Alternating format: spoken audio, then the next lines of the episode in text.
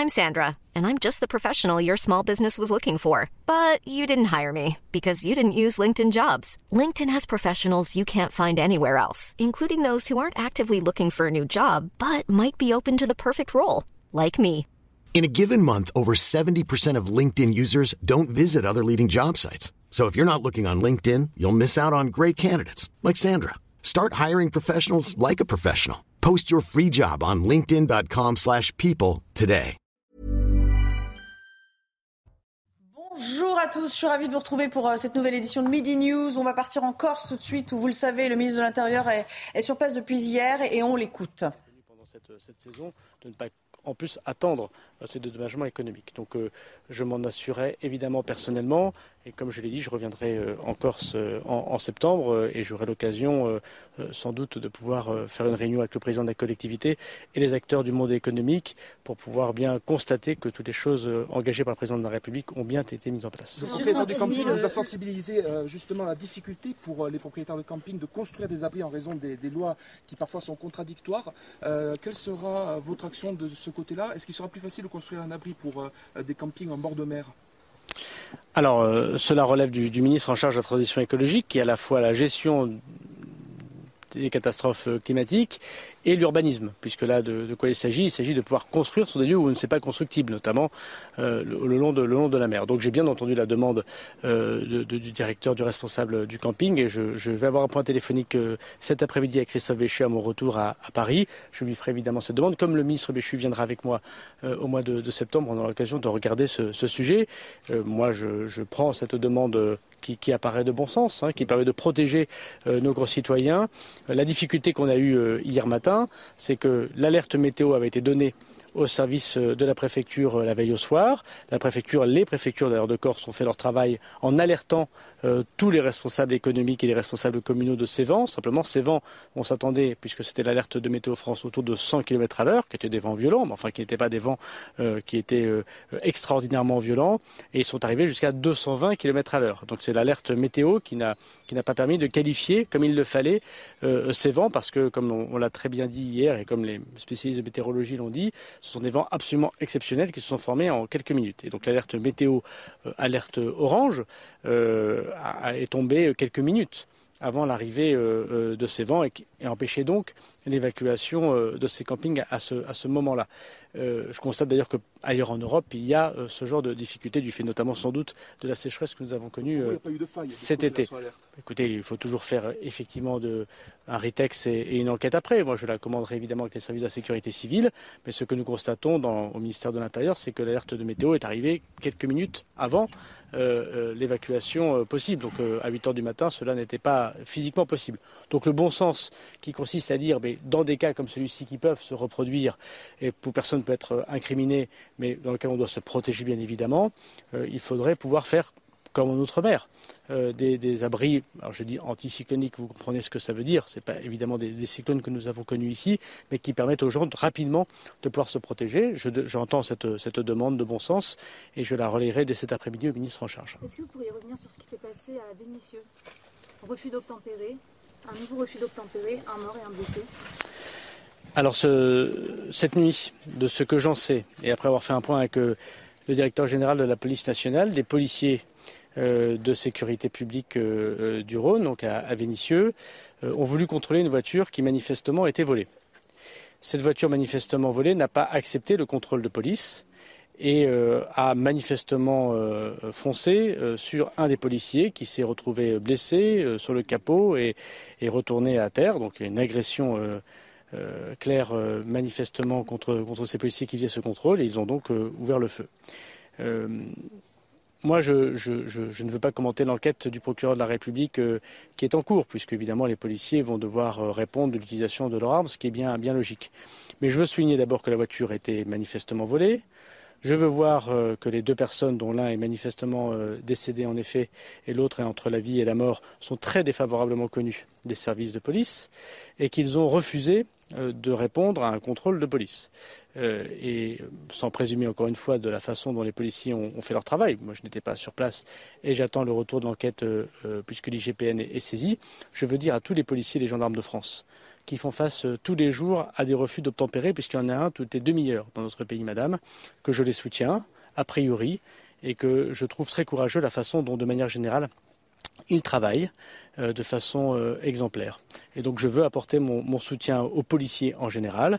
Je laisse ce soin évidemment à la justice de pouvoir définir s'ils ont agi dans les conditions conformes au code de déontologie, mais je veux remarquer une nouvelle fois que ces individus étaient très défavorablement reconnus des services de police, qu'ils ont refusé un contrôle de police dans une voiture volée. Est-ce que les refus d'obtempérer se multiplient? Euh, nous avons, euh, vous savez, depuis euh, de nombreuses années, puisque cela date malheureusement depuis plus de dix ans, de plus en plus de refus d'obtempérer de la part de gens qui manifestement ont des choses à, à, cacher au service de police, soit parce qu'ils ont un véhicule volé, soit parce qu'ils n'ont pas de permis, soit parce qu'ils transportent des marchandises euh, illégales, notamment de la drogue ou des armes, et que nous avons euh, à faire face à cela. La loi a été modifiée sous l'autorité du garde des Sceaux, euh, et je leur remercie pour pouvoir renforcer le pouvoir des policiers et des gendarmes, mais aussi pour mieux condamner les personnes, puisque je rappelle qu'en France, désormais, depuis plusieurs mois, contrairement à ce que je peux entendre, tous ceux qui s'en prennent à des policiers ou à des gendarmes, à des élus, n'ont plus de remise de peine. Euh, et sont, circonstances aggravantes, euh, condamnés davantage lorsqu'ils s'en prennent à des personnes dépositaires d'autorité publique. Voilà. Et donc, euh, je pense qu'il faut encourager nos policiers et nos gendarmes qui, tous les jours, risquent leur vie pour pouvoir rétablir l'ordre républicain. Et, je ne doute pas un seul instant que chaque policier, chaque, gendarme qui est père et mère de famille le fait. Et je ne suis pas de ceux qui doutent du travail de la police. A priori, moi, je fais confiance aux fonctionnaires qui sont sous mon autorité. Merci.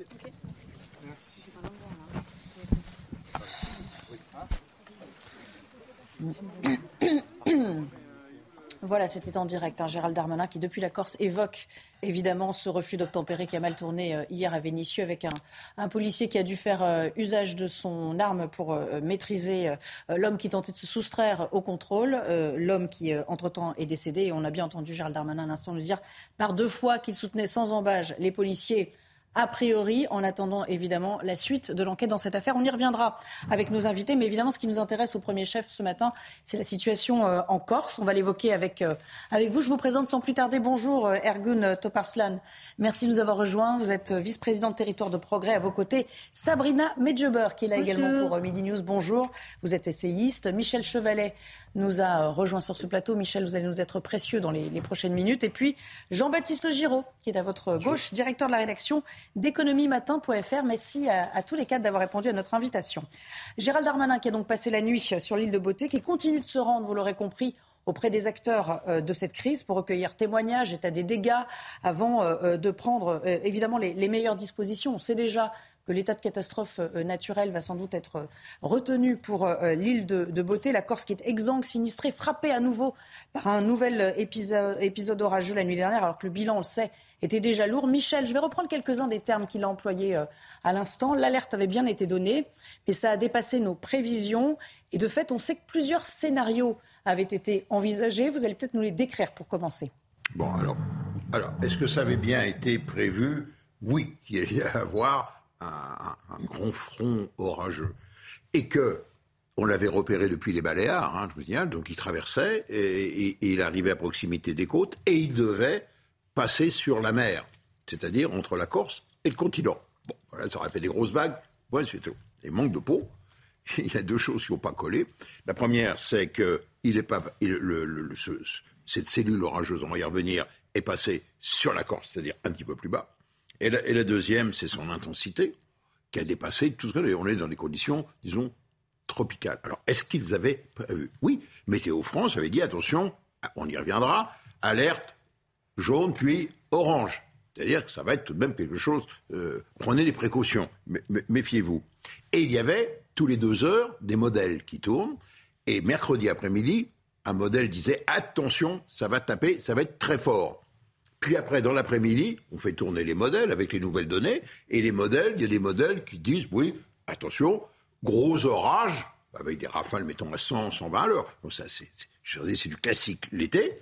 Et donc le choix qui a été fait par le, chef prévisionniste de Météo France, c'est de dire, bah, on va privilégier l'hypothèse basse et non pas l'hypothèse haute. Et là, ça a tout changé. Alors, question logique même en privilégiant ce scénario, donc euh, à minima, on l'a compris, si on avait euh, pris à contrario l'autre scénario en compte, est-ce que ça aurait changé très, que ce soit? Très, très bonne question. Est-ce que l'on pouvait modéliser l'emballement? De, cette machine. Je vous rappelle ce qui s'est passé très rapidement. Il y a eu un grand front orageux. On voit, c'est tranché. On voit une énorme masse. C'est-à-dire qu'on a une mer très chaude. À 28 degrés, c'est une mer tropicale avec beaucoup d'évaporation, beaucoup de vapeur d'eau. Quand vous avez la vapeur d'eau, elle se condense. Et quand on se condense, on libère encore de la chaleur. Donc ça ne fait qu'accroître le, le, le phénomène d'évaporation. Et, et, et en altitude, il y a ce qu'on appelle une goutte froide, une masse d'air très froid, bien isolée, on le voyait bien sur le courant de jet, ça on, le voyait bien, et qui était à moins 60 degrés. Donc vous aviez 30 degrés au sol et moins 60 sur l'espace de quelques kilomètres. C'est explosif. Et ce front orageux, c'est en quelque sorte refermé sur lui-même, alors que c'est une, ligne, si vous voulez. Non, elle a tourné, elle s'est un peu enroulée. Et donc on a une descente d'un seul coup des, de la froid. Vous savez, quand vous avez un cumulonimbus, nuage d'orage, vous avez toujours repéré, les gens disent attention, ça va taper. Parce que d'un seul coup, on sent le vent qui se lève au niveau du sol et froid. C'est-à-dire c'est le, vent du sommet du cumulonimbus, vent froid, qui est très froid, qui descend au niveau du sol et fait et balaye. Et quand vous avez ça, vous savez que l'orage est imminent. Et là, donc, ils ont eu ce vent très froid qui a donné des, rafales. mais là, c'est trop tard, on ne peut plus agir, ou en tout cas, on peut plus. Ah, mais c'est impossible. Et donc, est-ce que ça aurait changé quelque chose Pas grand-chose. Voilà. Vous avez bien vu. Ergun Torpaslan, première réaction peut-être. Euh, ça nous montre quand même cette histoire, et à la lumière de ce que nous dit Michel aussi, que malgré tout notre savoir, toutes nos connaissances scientifiques, toutes nos capacités, a priori, d'anticipation, euh, d'adaptation, eh bien, la nature euh, reprend toujours ses droits et il y a des choses qu'on ne maîtrise pas. La nature est malheureusement plus forte que notre savoir. Oui, d'abord, merci pour ces explications très claires euh, qui, qui, nous fait comprendre la situation. Euh, la réalité aussi, c'est qu'on a une, euh, si je peux me permettre, une radicalisation de la nature aussi. On le sait depuis quelques, quelques années, la température de la Méditerranée est, je crois, cette année 5 ou 6 degrés supérieure à, sa moyenne. Donc c'est sûr qu'à un moment donné, la nature va revenir et toute cette utilisation de la planète qu'on fait de façon assez anarchique, si je peux me permettre, va nous retomber dessus. Et malheureusement, ce qu'on constate, c'est que les phénomènes naturels extrêmes sont de plus en plus euh, nombreux. Et donc euh, en ça, ça peut être encore une fois un signal euh, en ce qui concerne nos modes de vie et de mode d'utilisation de, notre bien commun. Et on, va, on va y revenir. Pour comprendre quand même, et pour ceux qui nous rejoignent à l'instant peut-être sur l'antenne, pour comprendre cet effet de surprise, on va écouter également Gilles Simeoni, le président du Conseil exécutif de Corse.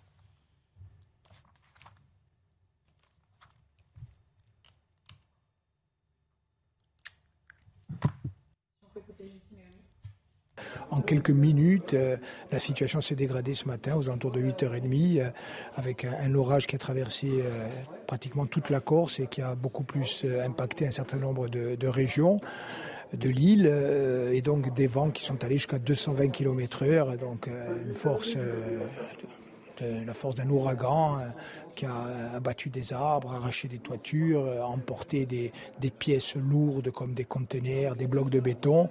Il y a eu ces drames, trois, trois décédés au moment où je vous parle, des personnes qui sont dans un état grave. Jean-Baptiste Giraud, bien évidemment, maintenant, on pense déjà à l'après. C'est-à-dire, euh, est-ce que l'État sera là? Est-ce que l'État euh, va jouer son rôle? Il y a cette crise, cette cellule de crise interministérielle qui a déjà été mise sur pied. On sait que euh, Emmanuel Macron euh, et Elisabeth Borne se sont euh, entretenus hier. Bon, évidemment, il y a aussi un peu de communication dans, tout cela, mais maintenant, il faut qu'on soit au chevet de ces riverains qui ont été touchés, au-delà même des, touristes. On chahutait pendant que Gilles Séméoni parlait avec Michel Chevalet, qui me disait Ah, tiens, il est beaucoup moins indépendantiste en ce moment. C'est sûr que la Corse toute seule face à. elle a besoin de l'État. Il n'y a pas que les orages. Hein. Je vous rappelle qu'il y a un problème d'eau en Corse et aussi un problème d'électricité en Corse.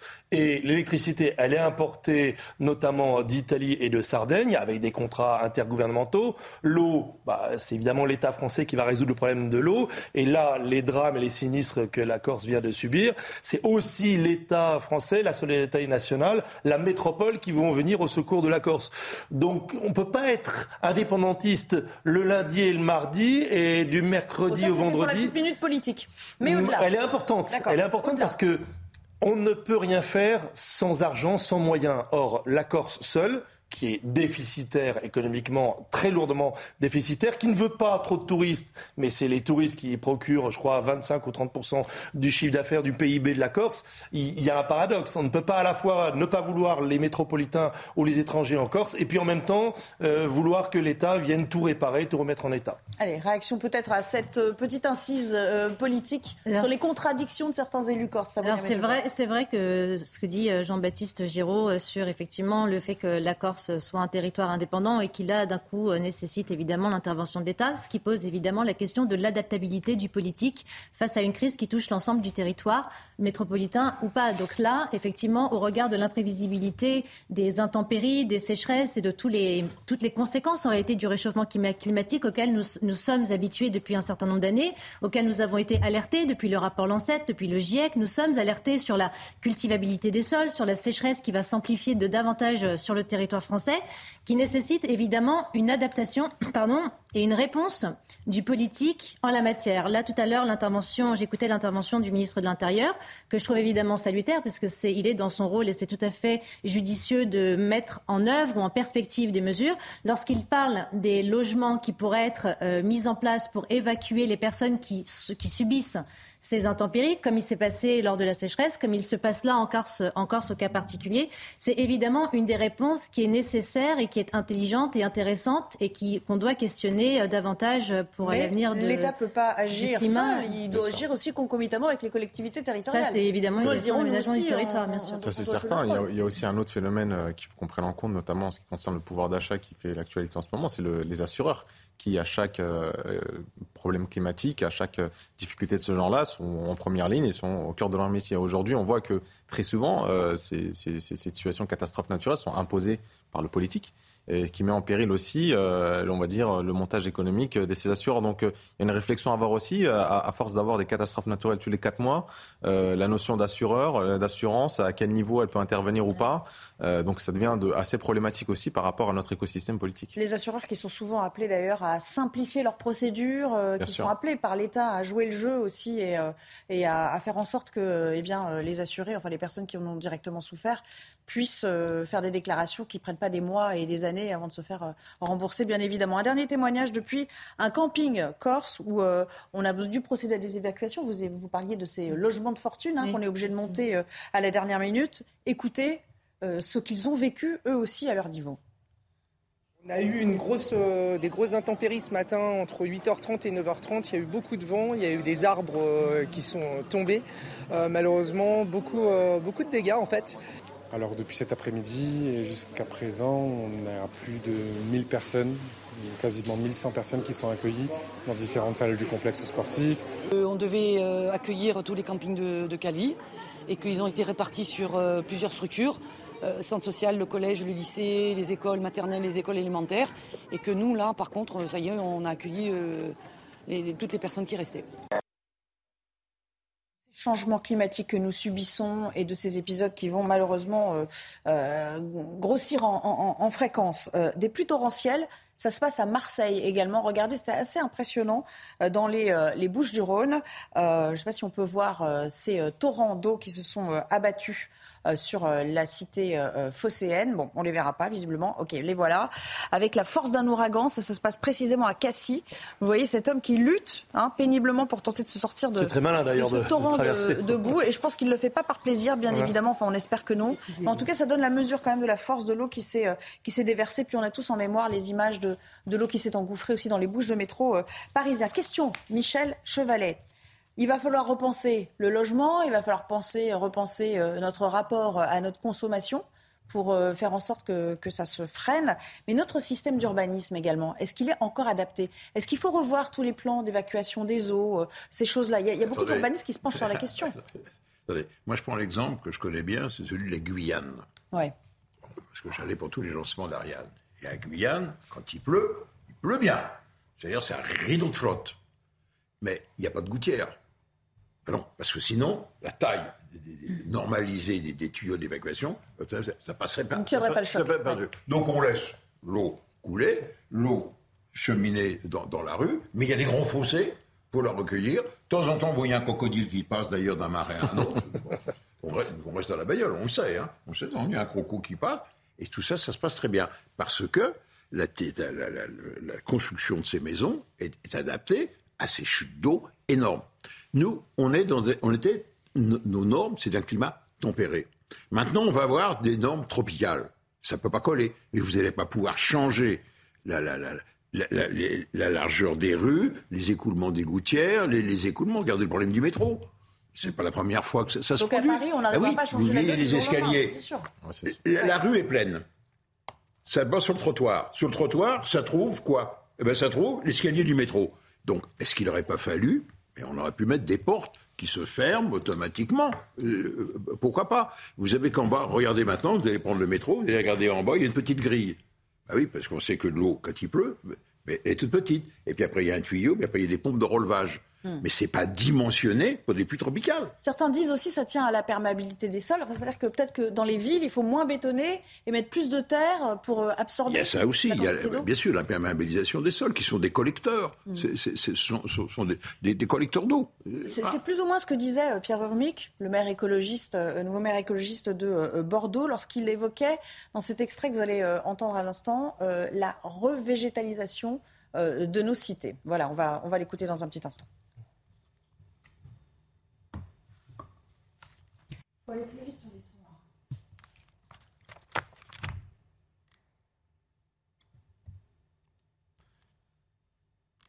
savez, c'est important on a calculé que dans certaines rues, une rue où il y a des arbres, une rue sans arbres, vous arrivez à peu près une différence de l'ordre de moins 4 à moins 5 degrés. C'est énorme. C'est un peu une aventure, je dirais, à moyen et long terme. Euh, ces arbres vont pas nous euh, être. Euh, d'abord, les arbres sont nos meilleurs alliés hein, pour résister au dérèglement climatique et aussi pour l'anticiper. Mais bon, il va falloir que quelques années pour qu'ils prennent leur véritable. Et puis ça, c'est dans les. Ergun Topaslan, réaction. Il y, a, il y, a, deux phénomènes. Tout d'abord, sur le sud du enseignement de nos eaux usées, par exemple à Marseille, après euh, les eaux pluviales là, on a eu des, des, plages qui ont été fermées parce que les eaux usées se déversaient dans la mer et donc on avait 30 à 40% je crois que c'est estimé à 30 à 40% sous-dimensionné euh, par rapport à, au réseau d'évacuation des eaux usées. Un autre contre-phénomène de la sécheresse, c'est que à partir du moment où la, des températures augmentent, les sols sont un peu plus durs et donc l'imperméabilisation des sols est un peu plus compliquée. Euh, le sol dur euh, prendra moins d'eau que si le, le, sol est dans une capacité à, à, en encaisser un peu plus. Donc euh, tout ça a besoin d'une réflexion globale, d'une approche globale. C'est vrai que pendant très longtemps, on est parti dans une fuite en avant urbaniste on a construit euh, autour de certaines grandes villes de façon un peu exagérée.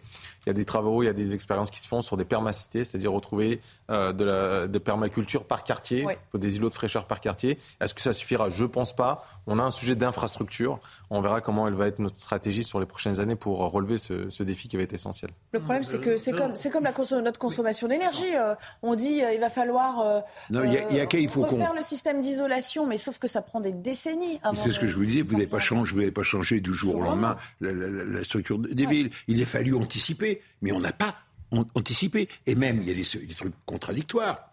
On vous dit halte à l'urbanisation, halte à l'urbanisation. Et puis de l'autre côté, on multiplie les supermarchés. Les, euh, moi, je suis sur la banlieue est, entre Paris et Meaux. Il y a tout le long de l'autoroute maintenant des centres de logistique pour le transport. Il n'y a que ça, il n'y a que ça, il n'y a que ça. Et ce sont encore des surfaces euh, imperméabilisées. Donc c'est illogique, vous voulez. C'est à la fois, euh, les actions du gouvernement sont contradictoires. D'accord. Jean-Baptiste Giraud. Pour euh, végétaliser les villes, aujourd'hui, la solution qui est choisie, c'est on creuse un trou avec une pelleteuse, un trou d'un mètre de profondeur, on plante un arbre et on dit ça va bien suffire. Et il va crever. Ben, il va crever parce qu'un arbre, ça ne descend pas ses racines à 1 mètre, mais à 5, 6, 7 mètres de profondeur, voire plus. Prenez une ville comme Versailles qui a été conçue de toutes pièces par un roi et qui a voulu végétaliser à l'époque déjà une ville moderne, ville neuve, avec les trois grandes avenues. Les arbres sont toujours là, hein. ils ont été plantés il y a 250 ans, ce sont les mêmes arbres, mais évidemment parce qu'ils ont des racines plantées très profondément. De temps en temps, il faut en remplacer deux ou trois, mais ils sont encore là pour plusieurs centaines d'années. Lorsque dans une grande ville, et c'est vrai pour Grenoble, c'est vrai pour Paris ou autre, on plante un arbre, bah, on le contraint dans un trou qui est de la taille de la table de ce plateau. Qu'est-ce que vous voulez qu'un arbre aille grandir dans ces conditions-là Donc c'est une vaste blague. Il y a aussi quand même, euh, Sabrina Badjebel, euh, l'idée de bassin de rétention. Hein, qui sont faciles, eux, pour le coup, à mettre en œuvre et à construire, des bassins de rétention qui permettraient d'absorber l'eau. Mmh. Et ça se fait déjà dans des, dans des départements comme le Gard, qui sont habitués à des épisodes Cévenol, ou alors l'idée de revégétaliser les toits aussi des immeubles. Ça, ça peut être une option pour déjà absorber une partie de la pluie qui tombe. Ce qui est sûr, c'est que on l'a vu avec les feux là, qui ont euh, évidemment euh, envahi tout le territoire français cet été. On, constate qu'il y a un problème de structuration de l'eau en France et de canalisation de l'eau en France. Lorsqu'il s'agissait des, feux qui ont ravagé euh, toute la région de la Gironde, on n'a pas su, parce qu'on n'avait pas suffisamment de moyens, on n'a pas su comment lutter contre la propagation des feux. Alors que Israël, par exemple, ou le Koweït, ou Singapour, qui sont des pays à terre très aride, ont développé un système de justement recyclage des eaux usées pour pouvoir euh, irriguer à nouveau les terres et permettre aux, administrations, donc les collectivités locales, de se doter de structures de hum, comment dire d'irrigation d'eau et en tout cas de réserves d'eau. Mais le problème qui se pose, c'est que corrélativement, les agriculteurs qui souhaitent justement avoir ce type de structuration qui leur permette d'irriguer leur sol, notamment au regard de la, la sécheresse qui va en s'agrandissant euh, en France, se heurte à l'idéologie écologiste qui n'en veut pas. Donc il y a un problème à la fois idéologique, il y a un problème politique et il y a un problème structurel. Et ça, évidemment, enfin, nous, en tant que Français, en tant que citoyens qui subissons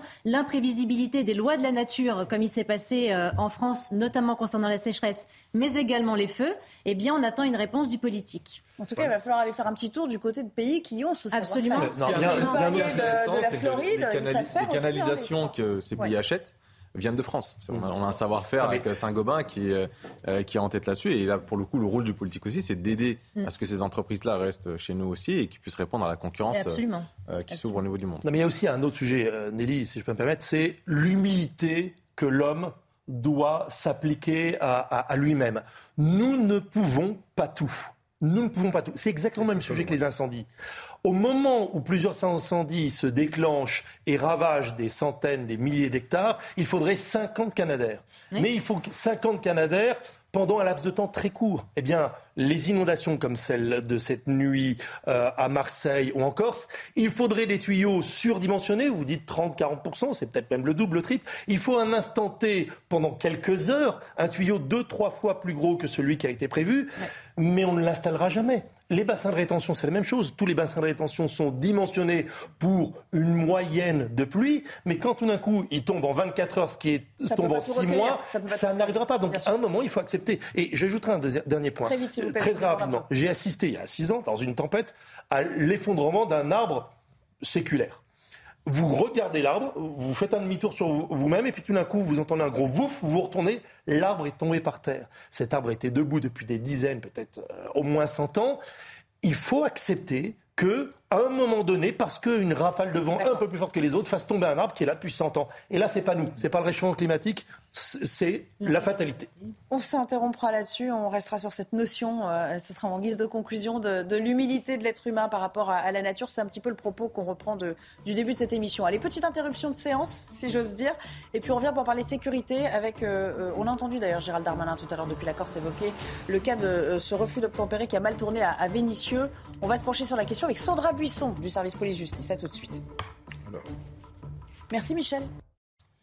De retour pour la deuxième euh, partie euh, de non la deuxième demi-heure de la première partie de Midi News. Je suis ravie de vous retrouver euh, toujours en compagnie d'Ergun Torpaslan, Jean-Baptiste Giraud, Sabrina Medjeber et Sandra Buisson qui nous a rejoint. Sandra, on va aborder le, bloc sécuritaire de cette émission avec ce refus d'obtempérer qui tourne mal. Ça s'est passé hier dans le Rhône. un homme est mort, un autre se trouve entre la vie et la mort. Ils ont été touchés par des tirs de policiers.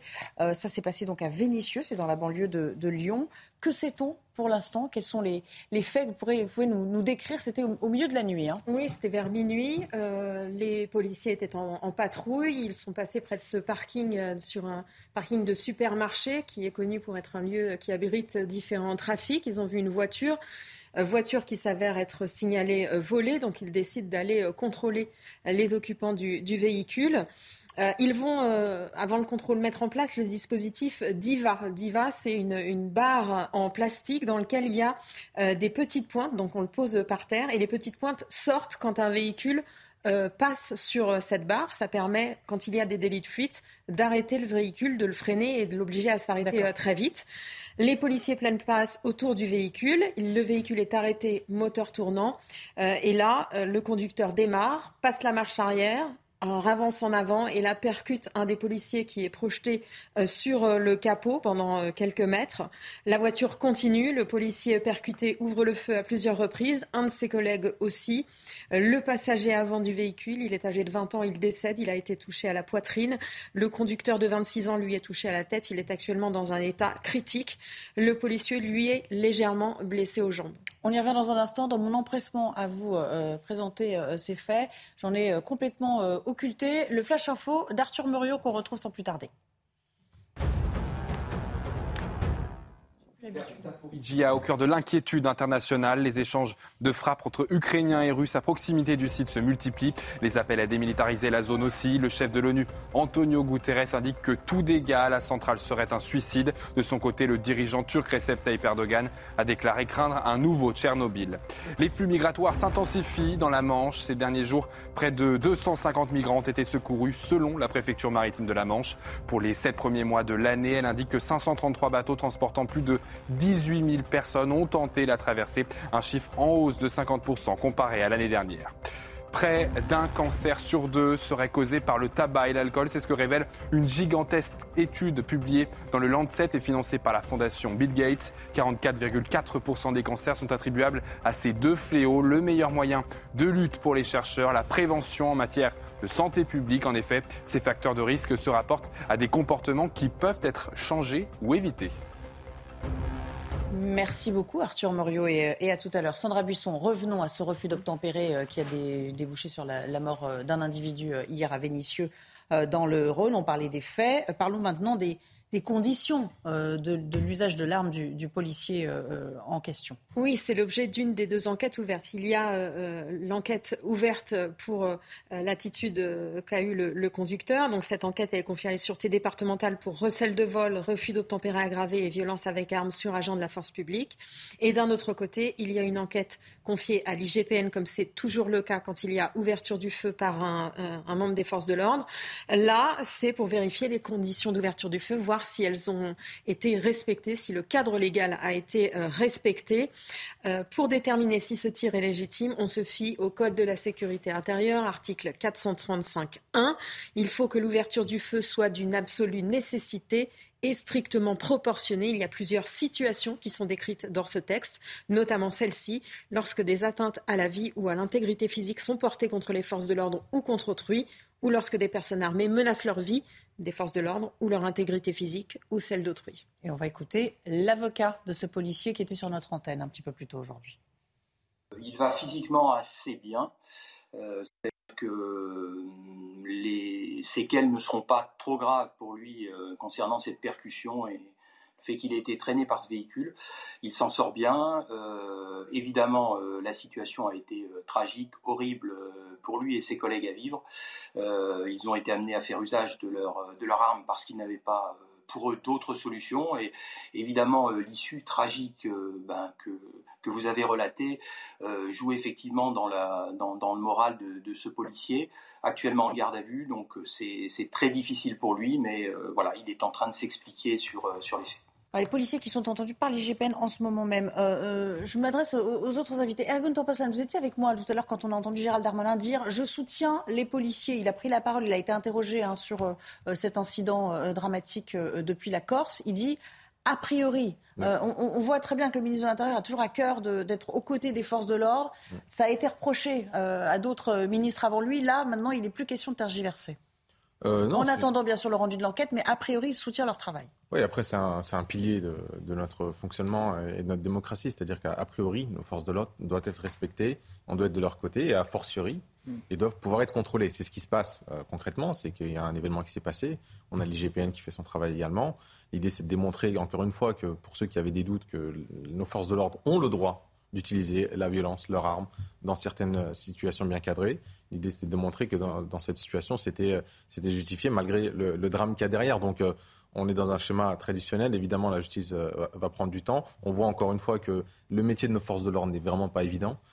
qu'un simple contrôle peut très vite dégénérer, que des jeunes qui ont volé un véhicule, qui au final sont assez jeunes, auraient très bien pu, une fois découvert, rendre le véhicule, vont quand même foncer sur, nos forces de l'ordre. Donc ça démontre encore une fois l'importance qu'on a politiquement de, de, se montrer à côté de nos forces de l'ordre et les risques qu'ils encourent au quotidien. Maintenant, le système démocratique est est prévu et adapté à cela, c'est-à-dire on respecte a priori nos policiers et a fortiori, on peut les contrôler s'il y a des dérapages.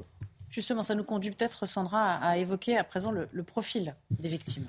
Oui, alors euh, ce qu'on va préciser ne justifie en rien euh, l'issue tragique de, de, cette affaire. Ces informations, elles sont données parce qu'elles peuvent éclairer la décision prise euh, cette nuit par ce conducteur de percuter le policier. Euh, les deux hommes, donc de 20 et 26 ans, étaient défavorablement connus des services de, police. Le conducteur pour cambriolage, vol à main armée, affaire liée aux stupéfiants. Le passager, lui, était connu pour vol et recel. Alors, euh, ces faits sont connus donc de la police. On ne sait pas pour l'instant les suites judiciaires qui ont été décidées sur ces faits et donc s'il y a eu ou non des condamnations à leur actif. Sabrina Medjeber, je vais vous donner juste un chiffre que vous connaissez sans doute déjà.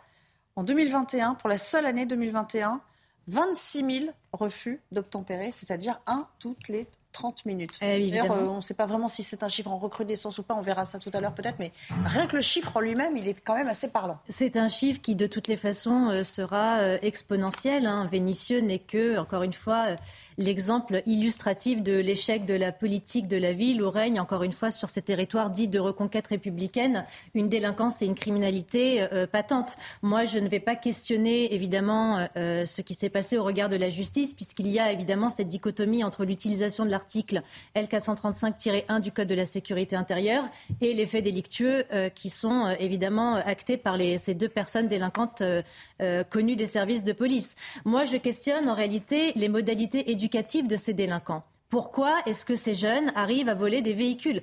Pourquoi ils se permettent cette impunité justement d'attaquer nos forces de l'ordre C'est ça qu'il faut questionner. On peut apporter des réponses politiques comme on le souhaite, mais si on ne fait pas le bon diagnostic culturel, cela ne sert à rien. C'est-à-dire que là, on a, en plus, Vénitieux a une historicité particulière. Souvenez-vous qu'en 83, les émeutes, les premières émeutes ont commencé dans le quartier de Montmoussan, qui avait conduit à l'époque à euh, l'émanescence de la marche des beurs, de lutte contre le, racisme, avec l'émergence des SOS Racisme à l'époque. Donc Vénitieux, malheureusement, est une ville qui est euh, je vais dire sans être, fin, je vais grossir un peu le trait, mais c'est une ville qui est pourrie de l'intérieur depuis 40 ans quasiment. Et le politique n'a toujours pas su apporter des réponses claires pour lutter contre cette criminalité qui gangrène les territoires et qui euh, assomme les gens en permanence. Hmm. Jean-Baptiste Giraud, c'est vrai qu'il y avait un terreau ah, particulièrement favorable, mais enfin quand on voit 26 000 refus d'obtempérer à l'échelle de 2021, effectivement, c'est pas propre à Vénissieux. On imagine qu'il y a même des bourgades où, a priori, il se passe pas grand-chose d'ordinaire et qui sont maintenant frappées par le phénomène. Nelly Léna, qu'on tourne un petit peu autour du pot. Là. 26 380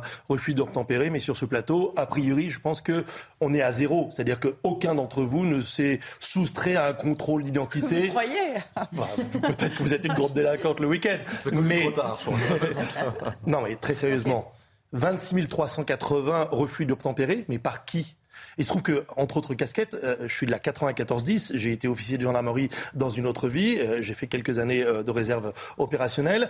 Lorsque j'ai commencé à enfiler l'uniforme bleu de gendarme pendant mon service, 94-10, ça rappelle quelque chose à certains qui l'ont fait, Déjà à l'époque, les officiers disaient 75% des problèmes, et la gendarmerie, vous savez, c'est mmh. la ruralité, c'est pas les grandes villes, 75% des euh, crimes et délits sont commis par les gris. C'était le vocabulaire autorisé ou euh, souterrain euh, à l'époque en 1994 et 95. On disait les gris, 75% des crimes et délits sont commis par toujours les, mêmes. Là, à Vénissieux, excusez-moi, mais a priori, c'est pas Nelly Dena qui était au volant de, du du véhicule et qui a foncé sur les policiers. La réalité, c'est que dans notre pays, dont la devise est liberté, égalité, fraternité, certains sont moins égaux d'autres. Nous nous soumettons à la loi, nous payons nos impôts, nous répondons aux injonctions de la police, et vous avez des gens qui résident sur le territoire français et pour qui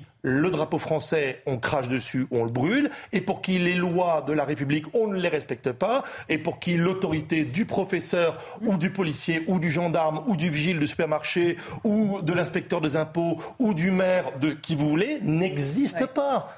les règles n'existent pas. Non mais soyons très clairs. Pour certains, les règles de vivre ensemble n'existent pas. On en revient toujours à la même chose, c'est-à-dire que euh, ce refus euh, ou ce déni d'autorité, c'est aussi euh, le résultat d'une défaillance éducationnelle, c'est-à-dire que oui. qu'ont fait les parents pour en arriver ben, à, ce que leurs propres enfants ne respectent pas ce qui fait figure d'autorité C'est-à-dire qu'eux-mêmes n'ont pas inculqué cette notion d'autorité à leurs enfants. Oui, alors je pense qu'il faut être euh, assez vigilant sur euh, ce nombre-là de, 26 000. Tout d'abord, euh, il est divisé en, zones, notamment la zone, zone de gendarmerie qui représente, je crois, à peu près... 85 euh, oui, on a vu. C'est 13 000, 14 000. Zone on, a vu le tableau pendant que vous parliez. Oui, c'est 85 du territoire français, c'est la gendarmerie. 14 000 refus d'obtempérer côté police. Exactement. Donc euh, sur 85 euh, du, du, territoire et 14, 14 000 sur le reste. Après, il y a aussi dans les refus d'obtempérer, je crois, il y a deux degrés. Il y a ceux qui sont avec force et ceux qui sont euh, hum. euh, sans force. Ce qui veut dire, pour préciser votre chiffre, juste parce que je, je, l'analyse en temps. 5 000 qui sont oui, assez. mais ça veut, ça veut dire qu'il y a 5 fois moins de refus d'obtempérer en zone gendarmerie et donc 5 fois plus en zone police. La zone police, c'est les villes. C'est pour ça que je, je pense que c'est important. Très intéressant de le mettre en perspective. Très important, je pense, d'analyser euh, hum. un spectre un peu plus détaillé là-dessus parce que ça nous démontre aussi d'autres problématiques. Et surtout sur les, sur les 20% qui sont des refus d'obtempérer avec l'utilisation de, de, force. D'un point de vue justice, il y a, je crois, un tiers qui finissent avec des condamnations c'est un phénomène qui s'accroît ces dernières années, on, le voit, c'est serait euh, inutile de le nier. Après, il y a un phénomène aussi qui va avec, euh, ça concerne nos contrôles qui augmentent également euh, dans certains endroits, et donc tant mieux. Maintenant, c'est vrai que le, le, le travail qu'on a à faire à nous, c'est un travail aussi, euh, on va dire, de, de civisme global, c'est-à-dire un refus de, euh, un contrôle ne peut pas être systématiquement vu, même si on n'a pas son assurance ou son permis ou je ne sais quoi à jour, comme un danger qui, qui, qui aboutit vers un refus d'obtempérer. Donc, il y, a, y, a un travail global, il y a un travail sécuritaire, il y a un travail euh, de prévention et un travail éducation également qui a à prendre en compte euh, dans ces volets-là. Sandra Buisson, euh, juste un, petit mot sur ce chiffre parce que là on tourne un peu autour du pot, 26 000. Est-ce que c'est beaucoup Est-ce que c'est pas bon Après oui c'est beaucoup, mais est-ce qu'il y a une vraie recrudescence? Est-ce que on peut faire un comparatif Les, les refus d'obtempérer sont toujours très hauts depuis euh, depuis euh, plusieurs années. Déjà, il y a deux ans, euh, vous vous souvenez de l'été qui avait été particulièrement horrible sur ce, sur ce plan des refus d'obtempérer. C'était l'été 2020, donc cet été où Gérald Darmanin avait dénoncé un ensauvagement de la société. plusieurs membres des forces de l'ordre avaient trouvé la mort dans des refus d'obtempérer, notamment au Mans. Et puis la, gendarme Mélanie Lemay, qui également avait perdu la vie sur un refus d'obtempérer. Et puis, on, avait déjà, pour, pour, vous donner une idée, en 2017, euh, on, assistait au bilan annuel de l'IGPN et il y avait une hausse, une hausse de l'usage des armes à feu par euh, les, forces de l'ordre. Et euh, la directrice de l'IGPN nous avait déjà expliqué à l'époque que c'était dû à l'augmentation des refus d'obtempérer avec mise en danger de la vie des, policiers. Donc vous voyez que ça date déjà de quelques années, mais on est toujours sur un toutes les 20 à 30 minutes selon euh, le lieu où on se situe. Hein, vous savez, zone gendarmerie, zone police nationale. Donc, on est toujours sur un chiffre assez élevé. Je crois que. Oh, désolé, je vais faire le lien avec les inondations, mais je crois qu'il faut qu'on accepte aujourd'hui que autant nous ne sommes pas capables de canaliser euh, des, euh, des déluges, littéralement. La force de la nature. La force de la nature. Nous, ne nous devons accepter qu'à un moment ou à un autre, eh bien, un arbre euh, soit emporté par le vent, que un ruisseau se transforme en torrent. De la même manière, lorsque quelqu'un n'a pas pris l'autorité dans sa jeunesse, avec les parents, avec les professeurs, à l'école maternelle, au collège, au lycée, plus tard, il ne se soumettra jamais à l'autorité. C'est une, utopie de gens Sont irrécupérables. Mais, quelqu'un qui a 25 ans a déjà un casier judiciaire long comme les deux bras.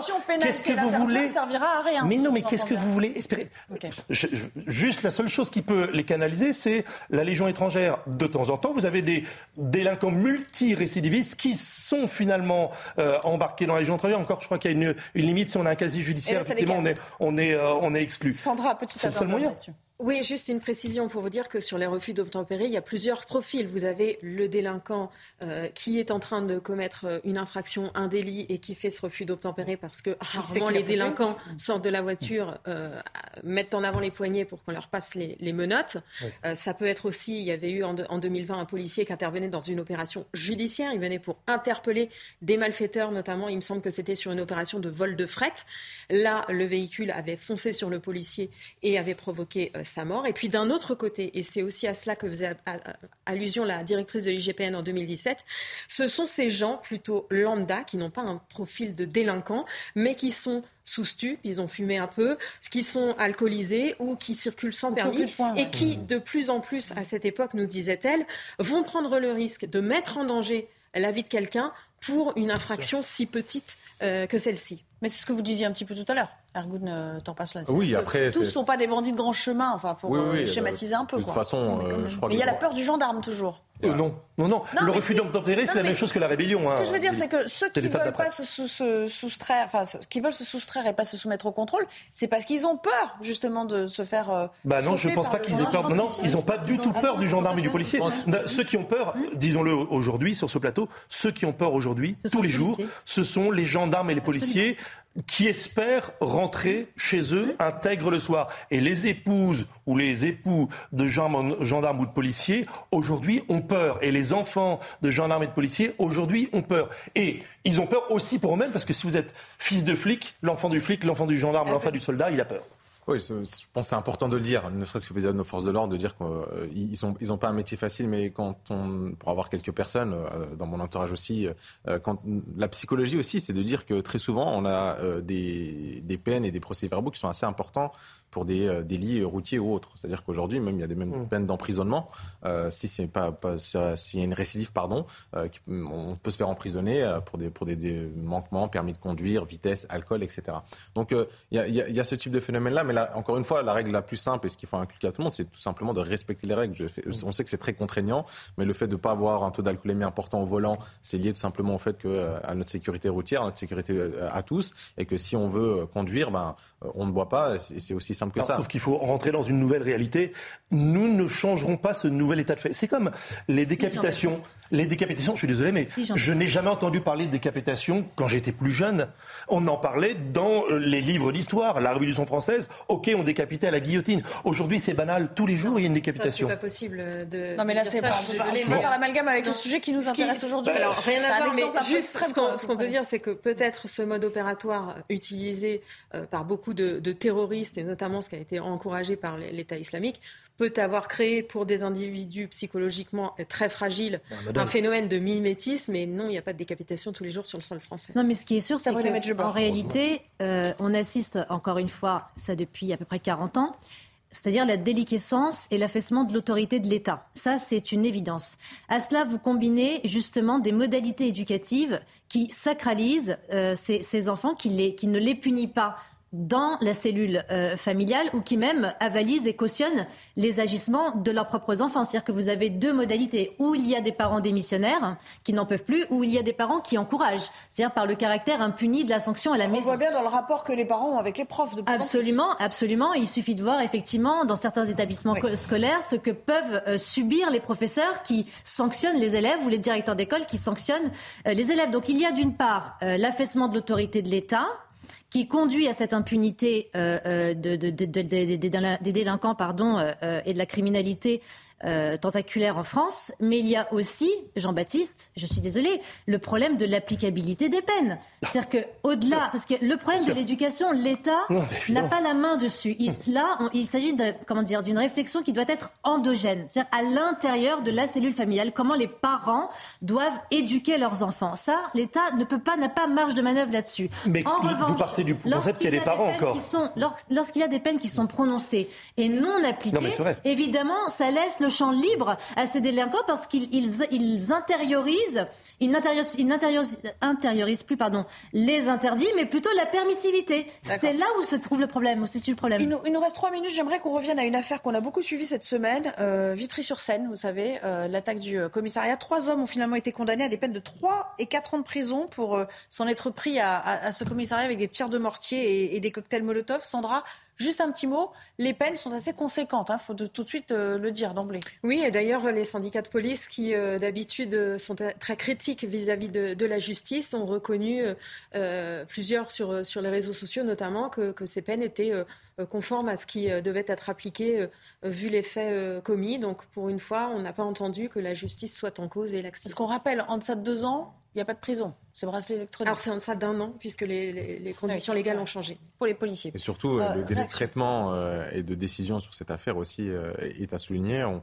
on voit que quand on a un arsenal juridique qui peut le permettre, et surtout des infrastructures, parce qu'on parle très peu euh, des infrastructures, notamment de notre justice, euh, qui est assez archaïque, euh, nous le permettent, on peut prendre des, des, condamnations, on peut faire des condamnations assez rapidement. Donc c'est à souligner, et tant mieux que certains syndicats de police ne voient pas la justice comme un ennemi organique de leur fonction. On parlait d'application des peines, là, pour le coup, on a un exemple où ça marche, on prend la mesure de la gravité des faits. Ça, peut fonctionner, mais c'est malheureusement euh, parcellaire, c'est minoré comme exemple. Hein. On, sait tous que dans la majeure partie des cas, euh, les individus ne sont pas condamnés, ou en tout cas les peines ne sont pas appliquées euh, à la hauteur de ce qu'ils devraient être.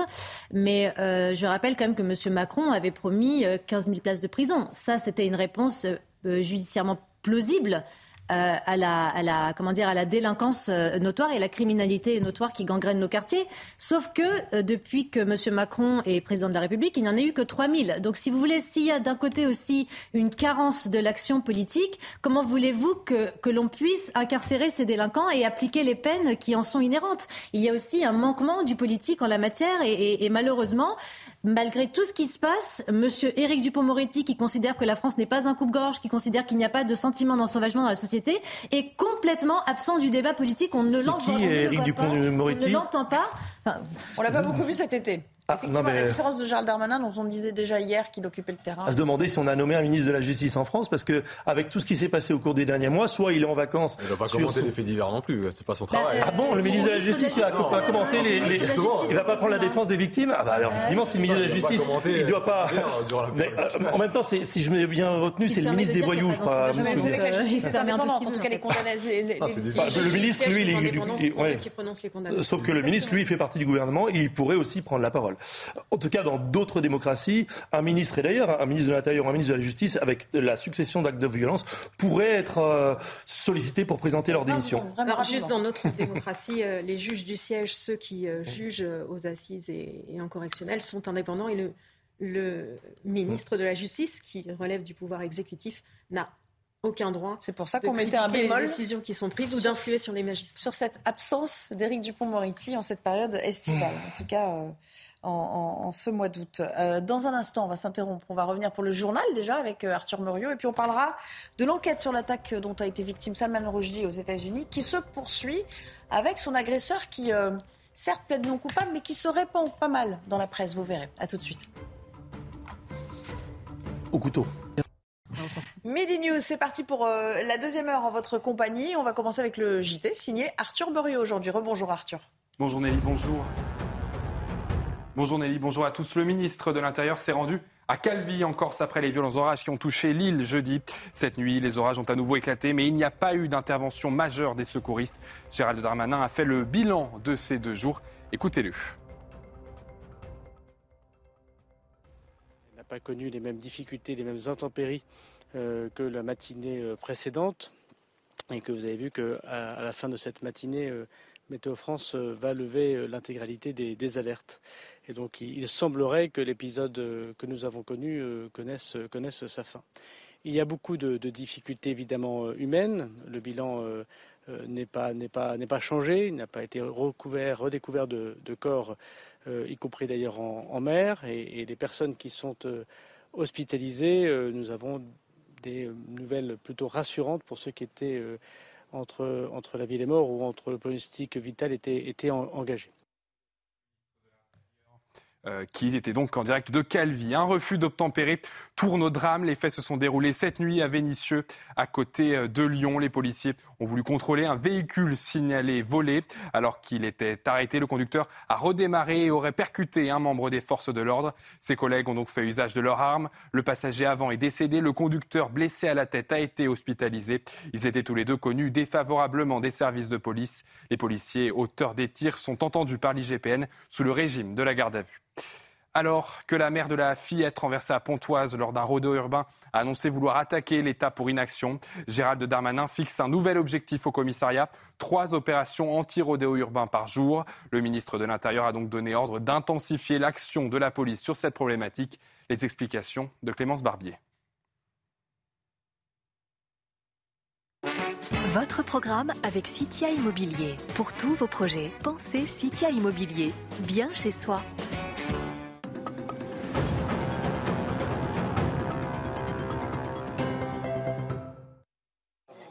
Le stade toulousain, c'est un peu les Galactiques version rugby.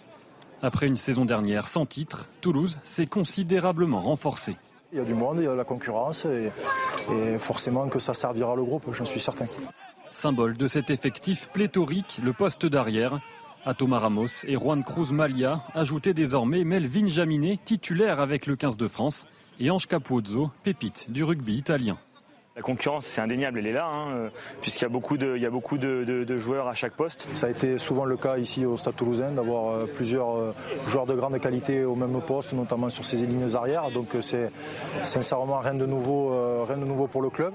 Pourvoyeur majeur du 15 de France, le Stade Toulousain avait perdu des points pendant l'hiver la saison dernière. De 64% de victoires avant le tournoi à 33% pendant les doublons. Une déconvenue que Toulouse ne veut pas revivre. Nous, notre, notre rôle, c'est d'être le plus performant possible à tout moment de la saison, donc période internationale euh, comprise. Si on veut jouer les deux compétitions, maintenant, c'est euh, obligatoire d'avoir euh, beaucoup de joueurs à tous les postes, parce qu'on voit que, que c'est très dur de jouer le championnat, la Coupe d'Europe, plus les doublons quand il y a des internationaux qui, qui partent. Le stade toulousain semble donc armé pour passer l'hiver. Mais cette saison s'annonce particulière avec le début de la Coupe du Monde, moins de trois mois après la finale du championnat. C'était votre programme avec Citia Immobilier. Pour tous vos projets, pensez Citia Immobilier. Bien chez soi. Voilà, journal un petit peu écourté. On s'en excuse, Arthur. Mais on aime bien le rugby aussi, hein, franchement on est tous amateurs. Exactement. oui, le Valais. Non, non, c'est dommage de, comparer que le temps au foot. D'être cross-sport, hein, il faut. Euh, au rugby, il n'y a personne qui euh, se roule par terre en se tenant la cheville en disant aïe, aïe, aïe, aïe, aïe. Oh. on se relève et on court.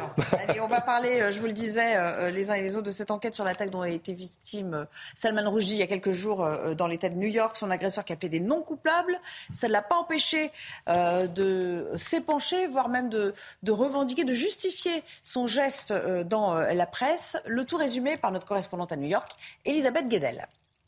Comme lors de sa première comparution le week-end dernier, Adi Matar n'a pas dit un mot hier. Il a laissé son avocat plaider non coupable pour lui, non coupable de tentative de meurtre et d'agression à l'arme blanche. Il risque plus de 30 ans de prison. Mais s'il n'a pas parlé au tribunal, le jeune suspect américain d'origine libanaise s'est exprimé en revanche dans la presse tabloïde. Il a accordé 15 minutes d'interview vidéo au New York Post depuis sa prison dans le nord-ouest de l'État de New York. Il s'est dit surpris que Salman Rushdie ait survécu à ses blessures après avoir reçu une dizaine de coups de couteau. Mais ce qui est intéressant, c'est ce qu'il pense de l'écrivain britannique. Hein. Il semble s'être documenté à partir de vidéos de ses conférences regardées sur Internet. Il dit ne pas aimer l'homme qui a, selon lui, attaqué l'islam. Il le trouve malhonnête, mais il avoue n'avoir lu que deux pages des versets sataniques. Dans cette interview, il ne cache pas son admiration pour l'ayatollah Khomeini sans dire pour autant s'il a cherché à exécuter sa fatwa euh, lancée en 1989. Les enquêteurs cherchent toujours à savoir si euh, Adi Matar agit seul ou avec un soutien de l'étranger. Sabrina Medjeber, essayiste, toujours euh, avec nous. C'est toute la difficulté, hein, faire le lien entre avec le, régime ou est-ce que c'est un simple sympathisant ou est-ce que c'est un acte commandité? C'est ce que devra déterminer l'enquête également. Euh, c'est une facette de ce qu'est euh, le terrorisme euh, depuis, à peu près 40 ans et notamment depuis les, attentats du, World Trade Center. C'est-à-dire que il est protéiforme et multifacette. Il y a le terrorisme exogène qui est cadré par des institutions comme Al-Qaïda ou comme l'État islamique. Et il y a le terrorisme endogène qui correspond exactement à ce type de profil de sociopathe qui en fait agissent de façon euh, isolée. Alors là, moi, je suis très surprise euh, du témoignage de votre correspondante parce qu'elle elle indique qu'il n'a pas lu les versets sataniques, en tout cas, il en a lu que deux pages. Il s'étonne que M. Rushdie s'en soit sorti vivant après l'avoir assailli de je ne sais combien de coups de couteau, et en même temps, il plaide non coupable. Donc là, effectivement, ce qui n'est pas très cohérent. Ce qui est évidemment euh, pas très cohérent du tout, mais ça pose une problématique alors moi, les États-Unis, ce n'est pas mon pays. Moi, je, regarde la France, qui est mon pays. Et ça pose une vraie problématique parce qu'il y a une réverbération de cette action terroriste chez nous ici en France. C'est-à-dire que ce qu'a fait cet individu, c'est une épée de Damoclès au-dessus de chaque citoyen français.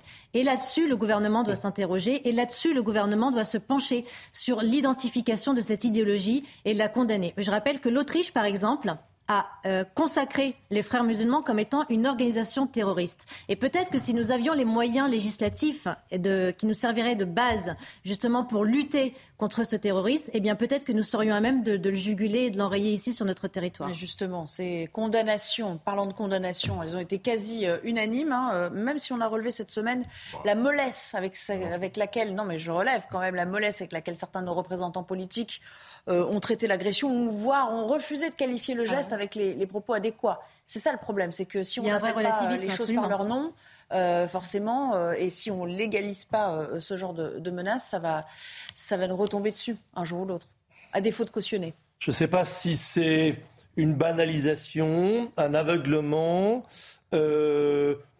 presque un, soutien euh, inavoué ou une stratégie du chaos. En tout cas, moi, ce que je retiens, c'est que Sabrina vient de le dire. Attaque au couteau, on, 10 euh, coups de couteau, on nous a dit euh, Elisabeth Guedel à l'instant.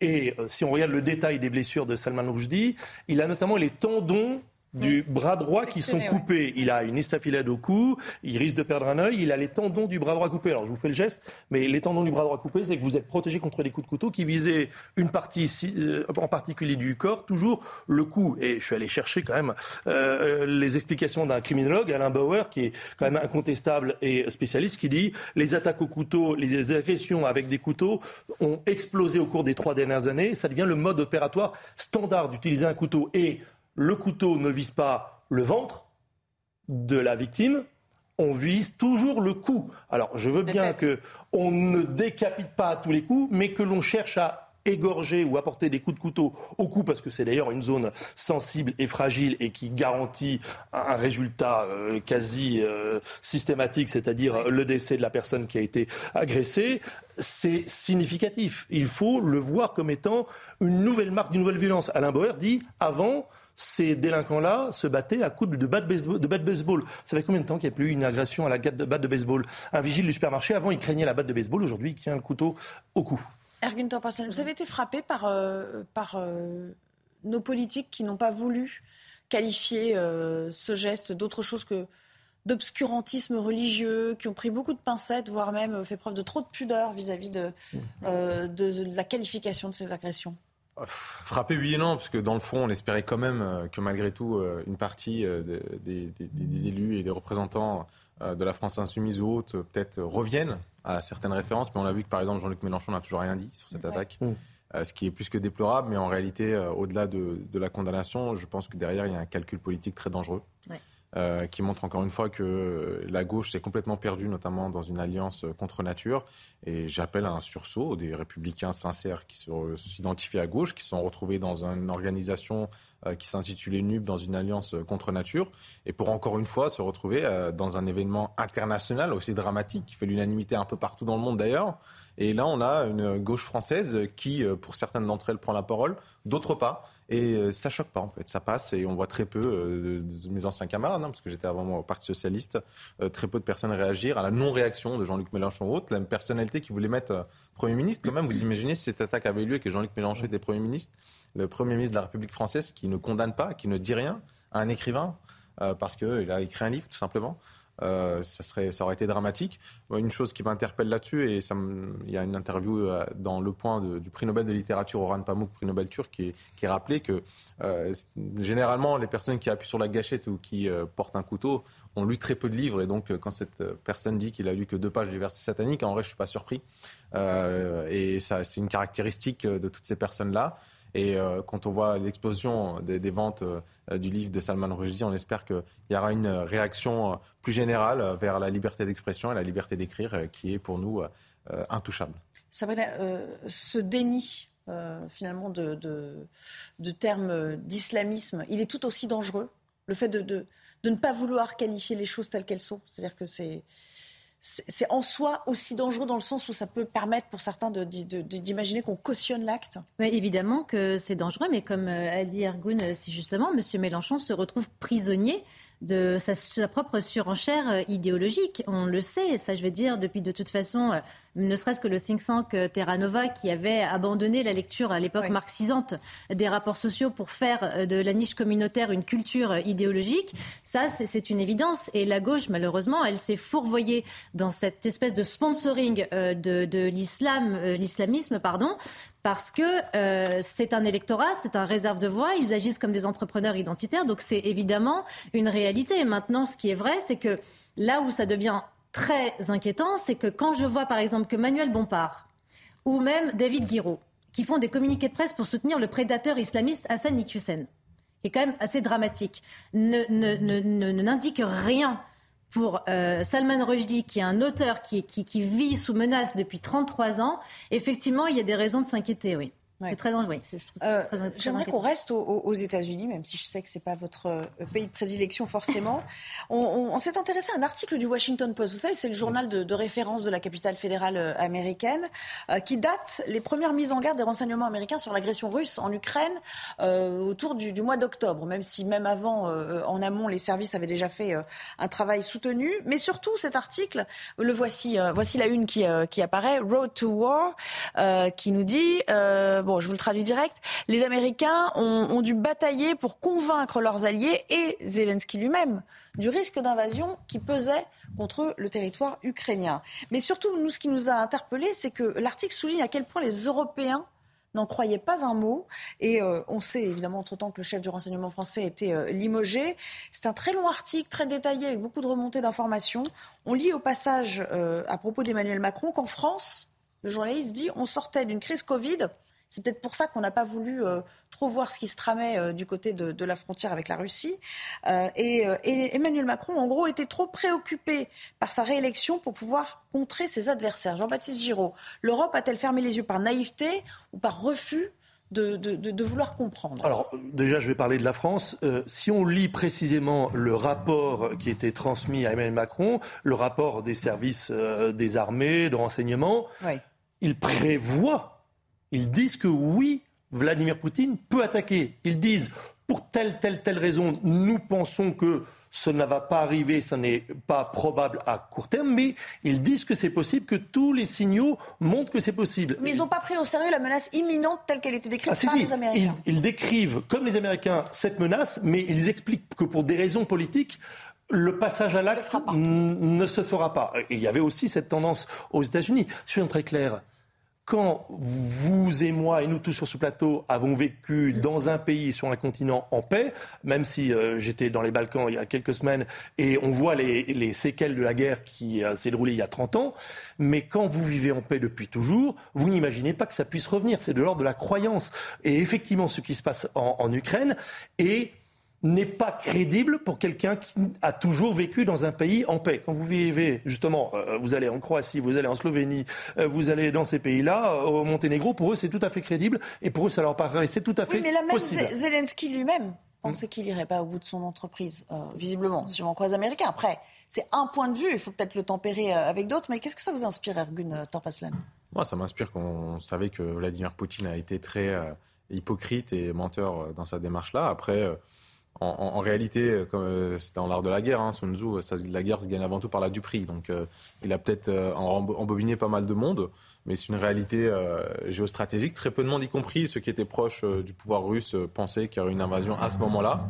Mais on sait que c'était une option qui existait, qui était sur la table. Par contre, faire relier cela à, des, à des contraintes, on va dire, démocratiques, puisque c'est des contraintes pour eux nationales de notre pays, je ne suis pas certain que les, élections qui approchaient a empêché le président de la République de euh, de, de, prendre en main le sujet, sachant qu'il est rentré en campagne très tard, justement, et qu'à chaque fois il y avait des sujets internationaux, il s'est retiré. Euh, c'est pour ça qu'on vous le souvez aujourd'hui, en fait, l'article. C'est parce qu'il est critique. Il y a une autre raison, hein, il y a une autre raison de la sortie de cet article, hein, 18 ou 19 août.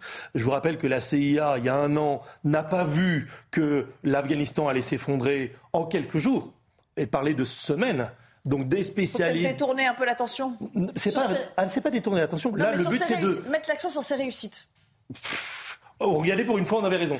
Euh, non, mais voilà, c'est oui, c'est pas détourner l'attention, c'est plutôt essayer de redorer le blason. Parce que, honnêtement. En ce moment, il y a un truc comme ça aux États-Unis, je crois, avec Taïwan, plus ça. Là. Dans un pays où les Américains étaient installés depuis 20 ans avec euh, un agent de la CIA à tous les coins de rue, ne pas voir que les talibans sont capables, que l'armée va s'effondrer, corrompue, que les armements, que les divisions, des, des, unités combattantes n'existaient pas. C'est-à-dire qu'il y avait des unités combattantes sur le papier, on disait tiens, on va, comme, euh, comme Hitler euh, dans son bunker à Berlin, il disait déplacez-moi telle main, telle main, elle n'existe pas. Ben, en Afghanistan, c'est ça. Il y avait des unités qui n'existaient pas et on disait ben oui, ils vont défendre telle route, tel point de paix. Mais les talibans, ils arrivaient, il n'y avait pas d'unité. La, la, rapidité avec laquelle oui, parce qu'ils pensaient qu'il y avait des unités qui allaient combattre alors que les unités en question étaient virtuelles fantômes. Tout était, l'argent était détourné, les soldats n'avaient pas été ah, recrutés. Bon, les Américains donc euh, ont euh, un allié en, leur compagnie, à savoir le Washington Post, qui roule évidemment pour euh, pour sa patrie. C'est ce que ça vous inspire aussi, Sabrina euh, Medjeber bah Moi, ça m'inspire qu'il y a peut-être un manque de coordination en termes de, renseignements entre les États-Unis et l'Occident, et que si les États-Unis étaient prévenus d'une attaque imminente de Vladimir Poutine, peut-être qu'ils auraient dû euh, coaliser et mutualiser leurs efforts euh, en commun, car évidemment, on le sait, comme l'a si bien rappelé Ergun, il a été très tactique, Vladimir, Vladimir Poutine, et la guerre, elle s'est déclarée de façon imminente. Donc, ça présuppose que théoriquement, en cas d'attaque, les États, euh, co-belligérants ou pas, ou euh, qui luttent contre, doivent évidemment allier leurs forces et mutualiser leurs compétences en matière de prévention et d'action militaire, le cas échéant, s'il y a la guerre. Il faut rappeler peut-être à nos téléspectateurs que le Washington Post est plutôt démocrate et plutôt un média qui a largement soutenu euh, Joe Biden avant, pendant et après. Donc il y a un petit peu une forme de service après-vente. Regardez, notre président, il n'est pas totalement aux fraises. Ok, il n'arrive pas à mettre sa veste ou il tombe des escaliers dans les en sorte descendre des avions. Il y a quand même eu des conséquences en France. Je le rappelais tout à l'heure. Le chef du renseignement français, il a été remercié. Enfin, je veux dire, il y a un moment où même au sommet de l'État français, on a pris la mesure de ce qu'on n'a pas voulu faire, voir ou dire à l'époque. Après, c'est vrai que y a un autre scénario aussi. Il y, a, la liberté de la presse, c'est-à-dire le Washington Post, si euh, il a des éléments, des informations là-dessus, euh, qu'il les mette en avant, tant mieux. Et d'ailleurs, je pense que c'est dans l'intérêt euh, de, nous tous d'en parler. Je suis pas certain qu'en Russie, une un média ou une presse pourra sortir des documents qui compromettant vis-à-vis de la stratégie de Vladimir Poutine ou autre. mais pour autant, on a, on a besoin aussi de je pense, de réfléchir par rapport à notre stratégie et notre coordination internationale. C'est ça le vrai sujet. Pendant très longtemps, on a été un peu pris de court là-dessus. Et d'ailleurs, la, force de Poutine, c'est nos faiblesses à nous. C'est-à-dire dès qu'il a senti qu'il y avait l'opportunité là, il s'est engouffré là-dedans et il est euh, tout de suite euh, rentré en Ukraine, ce qui était d'ailleurs peu probable. Et nous, maintenant, on essaie de, je pense, on peut en profiter pour euh, remettre euh, à niveau, notre stratégie au niveau de l'OTAN. C'est d'ailleurs le président de la République qui le disait, qui était en état de mort euh, cérébrale. Donc voir comment on peut, euh, dans un rapport de force géopolitique qui change un peu, puisqu'il y, y, a la Chine qui revient, les États-Unis qui essaient de revenir avec Taïwan plus ça. Donc la Russie qui, malgré son histoire, malgré ce qui se passe actuellement, a toujours été une force majeure. Comment nous, Europe, avec États-Unis, on arrive dans cette alliance à remontrer notre puissance Avec un problème majeur, c'est que les croyances, la crédulité, ça n'arrivera pas, persévère. Aujourd'hui, nous sommes face à une crise énergétique majeure. Nous roulons au diesel. il trouve que je roule pas au diesel, mais il y a 70% des véhicules en France qui, ou plutôt la consommation du diesel, c'est 70% de la consommation de carburant. Or, d'où vient le diesel et le gazole? De Russie. Les importations de gazole et de diesel ont augmenté de 22% au mois de juillet. Donc nous achetons du diesel et du gazole, parce qu'on ne peut pas le produire sur le territoire français en quantité suffisante, à celui qui est notre ennemi déclaré, à qui on dit tous les trois jours, c'est pas bien ce que tu fais en Ukraine ou autre. Est-ce que vous pensez sérieusement que quelqu'un à qui vous, disiez, vous dites tous les jours, je t'aime pas, ce que tu fais c'est mal, retire tes troupes, etc., il va continuer à nous vendre du diesel et du gazole au moment où on en aura le plus besoin. Et quand on en a le plus besoin, eh ben, en octobre, en novembre, en décembre, en janvier, en février, et là on va moins rigoler. Et on va dire, ah mais oui, vous n'avez pas le droit de nous couper le diesel et le gazole, c'est, pas du jeu. Oui. Ça lui fera une belle jambe. Euh, on va changer de thème. Il nous reste quelques minutes pour aborder un, petit phénomène en cette période estivale. Ça s'est passé à l'aéroport de euh, Roissy, mais on l'a vu aussi euh, dans d'autres aéroports français.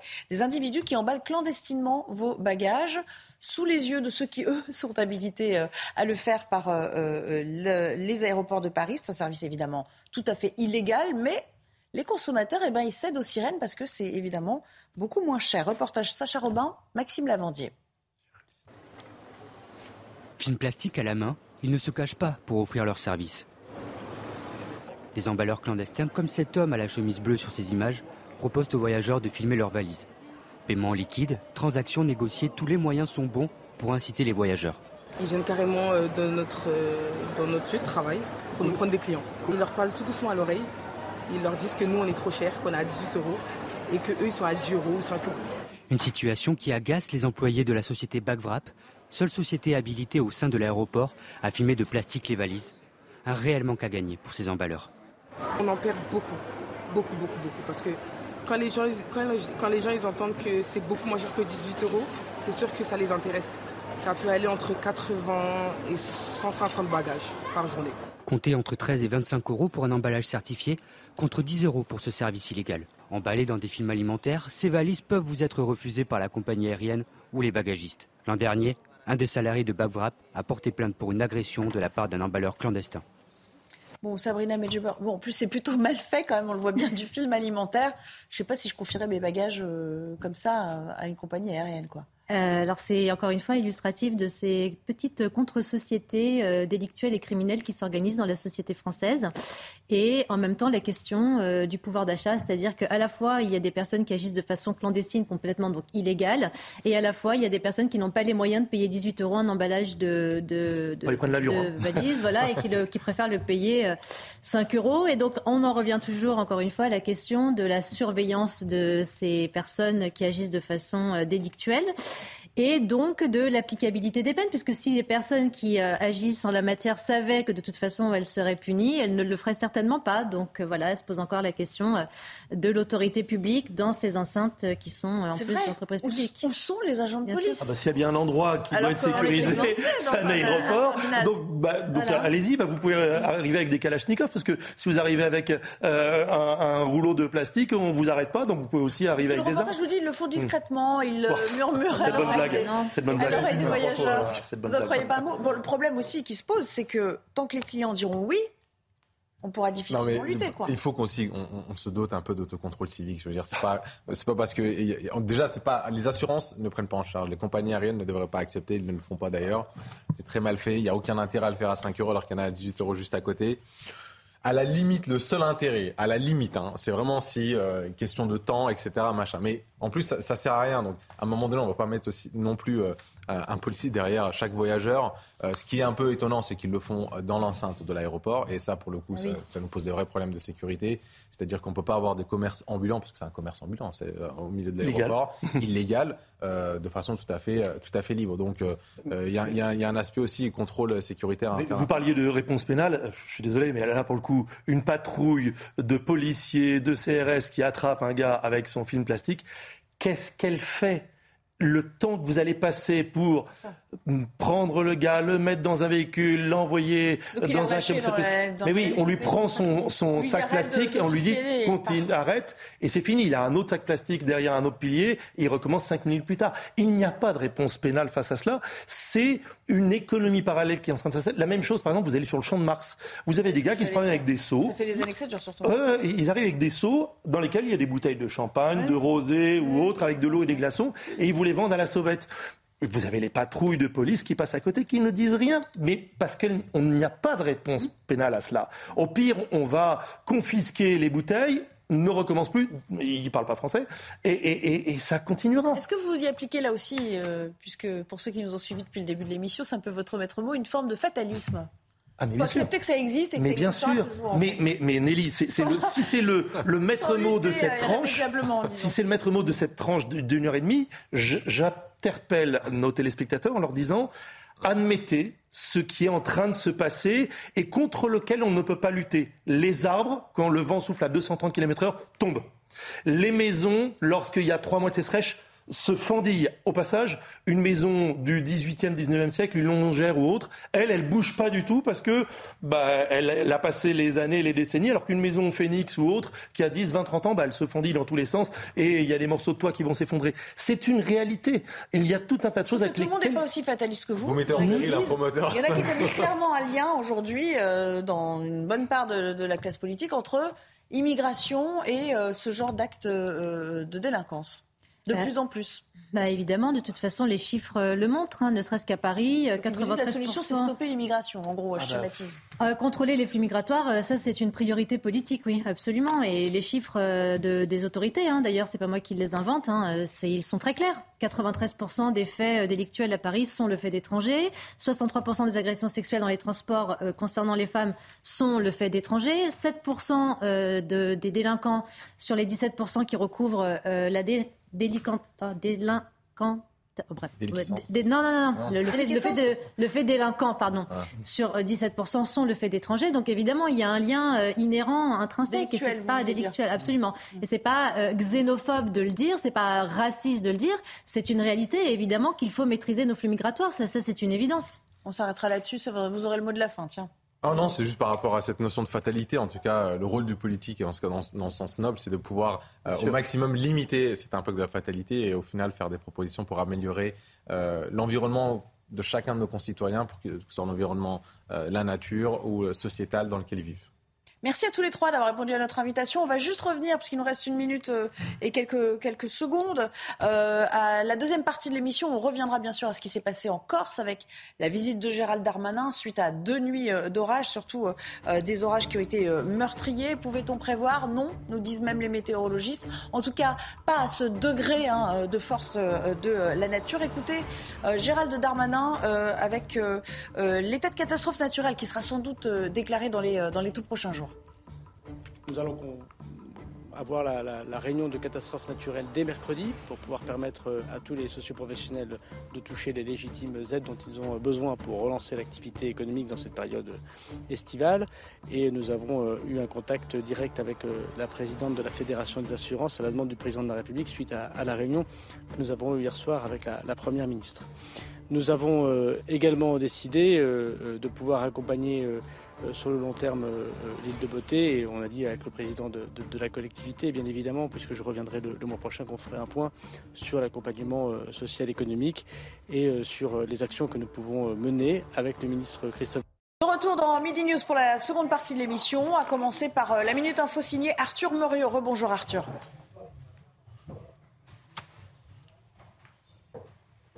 Ah bah un refus d'obtempérer tourne au drame. Les faits sont déroulés cette nuit à Vénissieux, à côté de Lyon. Les policiers ont voulu contrôler un véhicule signalé volé. Alors qu'il était arrêté, le conducteur a redémarré et aurait percuté un membre des forces de l'ordre. Ses collègues ont donc fait usage de leurs armes. Le passager avant est décédé. Le conducteur, blessé à la tête, a été hospitalisé. Ils étaient tous les deux connus défavorablement des services de police. Les policiers auteurs des tirs sont entendus par l'IGPN sous le régime de la garde à vue. Trois hommes ont été condamnés à trois ou quatre ans de prison ferme après avoir attaqué le commissariat de Vitry-sur-Seine. Les faits se sont déroulés au début du mois. Ils avaient visé le bâtiment avec des jets de cocktails Molotov et des mortiers d'artifice. Face à la gravité des faits, le procureur a même indiqué qu'un tel assaut aurait pu provoquer la mort ou l'infirmité des fonctionnaires. En football, Nice a été battu par le Maccabi Tel Aviv au Bloomfield Stadium dans le cadre de la Ligue Europa. Le club azuréen a été surpris en seconde période par un but adverse signé euh, Stipe Perica. Au match retour jeudi prochain, les Aiglons vont devoir euh, pousser pour aller chercher la victoire s'ils veulent poursuivre l'aventure européenne. Arthur. On se retrouve tout à l'heure dans des conditions, on l'espère, un petit peu moins rocambolesques. Et on vous laissera un petit peu plus de temps pour euh, votre JT. Changement de plateau, on accueille de nouveaux invités euh, pour la deuxième partie de l'émission. Bonjour Yves Durand, je suis ravie de vous retrouver. Ça fait un petit, moi aussi, moment, moi aussi. Je rappelle que vous êtes vice-président du Conseil euh, national de territoire de progrès. Merci d'être là. Ainsi d'ailleurs que Naïma Mfadel, que je retrouve avec grand plaisir en, cette fin d'été. Bienvenue dans Midi News, essayiste, consultante et à vos côtés, François Ozio, euh, bonjour. bienvenue. Vous êtes maire euh, d'hiver droite de Vernon, conseiller régional de Normandie. On va évidemment évoquer euh, le sort de la Corse, la Corse exsangue, sinistrée à l'issue euh, non pas d'une nuit d'orage mais de deux, hein, puisque la nuit dernière, euh, à nouveau, les, les éléments ont, frappé. Deuxième épisode de ce type dont on mesure encore mal d'ailleurs les conséquences. Gérald Darmanin est arrivé dès hier soir sur l'île de Beauté. Il poursuit ses consultations auprès des acteurs de terrain pour prendre la mesure de, de, la crise qui a frappé à la fois les riverains mais également ceux qui sont là pour leurs vacances, les touristes, avec, vous le savez, un certain nombre de campings qui ont été euh, évacués euh, par précaution. Ça n'a pas suffi. Écoutez ce que disait le ministre de l'Intérieur à propos des évacuations auxquelles on a dû procéder. Je voudrais souligner d'ailleurs qu'à la demande du président de la République, le ministre des Armées a débloqué euh, parmi les légionnaires qui sont évidemment en Corse un millier de lits pour pouvoir accueillir euh, les personnes qui aujourd'hui sont dans des campings. D'ailleurs, euh, plus de 10 000 personnes ont été euh, accueillies dans, toute la Corse, dans les locaux des, collectivités, Monsieur le maire, dans les locaux de la, de la collectivité, Monsieur le Président, avec l'action des, services de services de l'État pour les accompagner, soit à retrouver leur camping, puisque maintenant les alertes sont levées, ils vont pouvoir retrouver leur, leur camping pour ceux qui le souhaitent soit à être relogés lorsque les campings comme celui-ci ne peuvent pas permettre d'accueillir euh, euh, ces personnes, soit qui ont fait le choix de, repartir euh, de leur lieu de vacances, bien évidemment. Et puis pour comprendre l'effet de surprise qui a frappé les deux départements corse, je vous propose d'écouter Gilles Simeoni, le président du Conseil exécutif de Corse. En quelques minutes, euh, la situation s'est dégradée ce matin aux alentours de 8h30 euh, avec un, orage qui a traversé euh, pratiquement toute la Corse et qui a beaucoup plus impacté un certain nombre de, régions de l'île et donc des vents qui sont allés jusqu'à 220 km heure, donc la force d'un ouragan qui a abattu des arbres, arraché des toitures, emporté des, pièces lourdes comme des conteneurs, des blocs de béton. Il y a eu ces drames, trois, trois décédés au moment où je vous parle, des personnes qui sont dans un état grave. François Ozio, tout ceci illustre au fond le fait qu'on ne peut jamais tout prévoir. On a coutume de dire, euh, dans ces cas-là, il y a des responsabilités partagées. Soit on n'a pas anticipé adéquatement, soit on n'a pas, euh, comment dire, déclenché les dispositifs comme il se doit. Mais là, c'est allé quand même au-delà de tous les scénarios qu'on avait pu prévoir. Les phénomènes climatiques, par définition, sont quand même difficilement prévisibles. Euh, vous avez un expert ce matin, encore sur le plateau, Michel Chevalier, qui vous expliquait que malgré toutes les alertes qui avaient été mises en place, il était difficile d'anticiper ce qui s'est passé. Il y a 10-15 jours, on faisait euh, des plateaux ici pour parler sécheresse. on était les premiers à dire que peut-être que dans quelques semaines, dans quelques mois, on parlerait de phénomènes d'inondation. Mais au final, ça a été plus vite que prévu on peut, on peut tout imaginer, mais euh, des rafales à près de 230 km/h, effectivement, c'était difficilement euh, anticipable.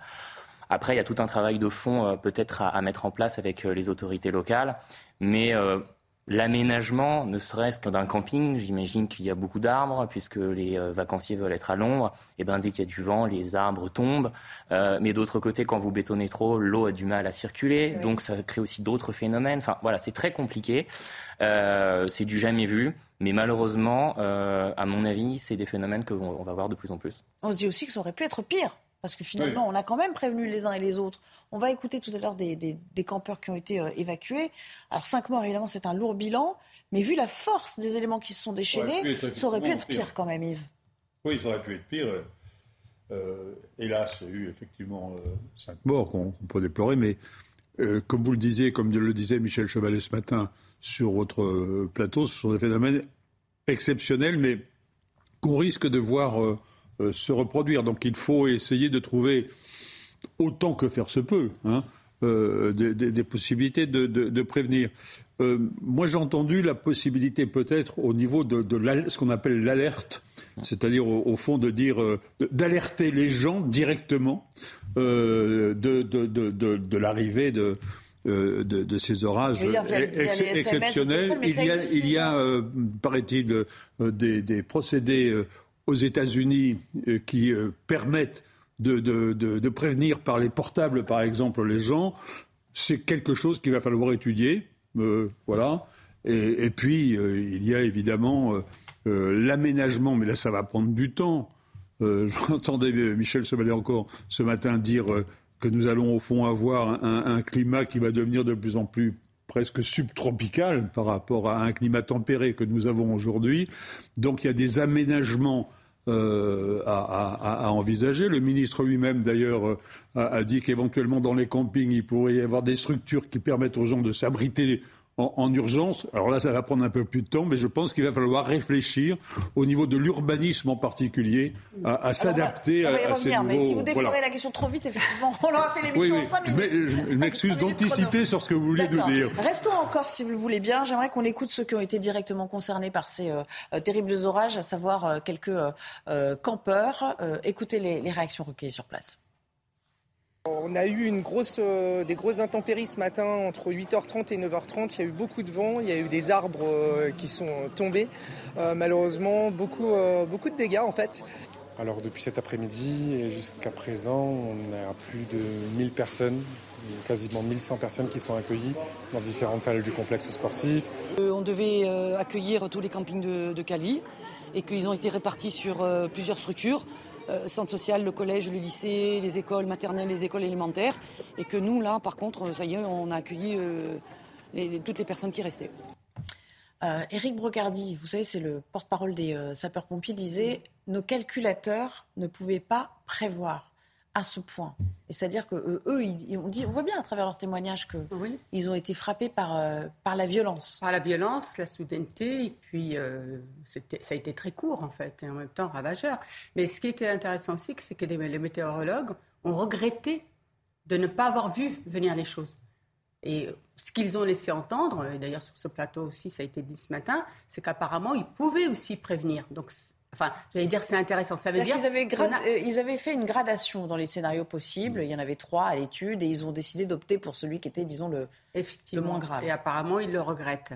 Donc ça veut dire qu'aujourd'hui, il faut repenser effectivement toute cette organisation aujourd'hui, effectivement les SMS comme vous disiez tout à l'heure, mais aussi l'organisation. Alors moi aussi, je, je risque d'anticiper sur ce que vous allez peut-être aborder, mais effectivement aussi l'organisation spatiale et puis aussi la végétalisation. On a privilégié la minéralisation. Là, il faut absolument revoir pour que plutôt végétaliser. On se, rend, on se rend bien compte qu'on a fait des erreurs à ce niveau-là. Alors, revoir la politique d'urbanisme, c'est bien sympa, si vous me permettez cette expression. Vous qui êtes euh, maire euh, d'une assez grosse localité, d'ailleurs, euh, le problème, c'est que c'est là, on est ah je sais pas, Vernon, c'est quoi C'est 10, 15 000 25 000. Ah, 25 000, s'il vous plaît. J'étais en deçà, moi aussi. Deuxième ville de l'heure. scénario à minima.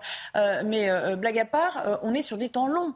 On ne peut pas décider comme ça d'un claquement de doigts qu'on va changer les systèmes d'évacuation, les égouts, les choses. C'est en, cela qu'être, c'est en cela qu'être élu local, c'est, c'est, c'est, c'est très intéressant. C'est, c'est, c'est l'avenir, c'est prédire l'avenir, c'est avoir une vision sur le long terme.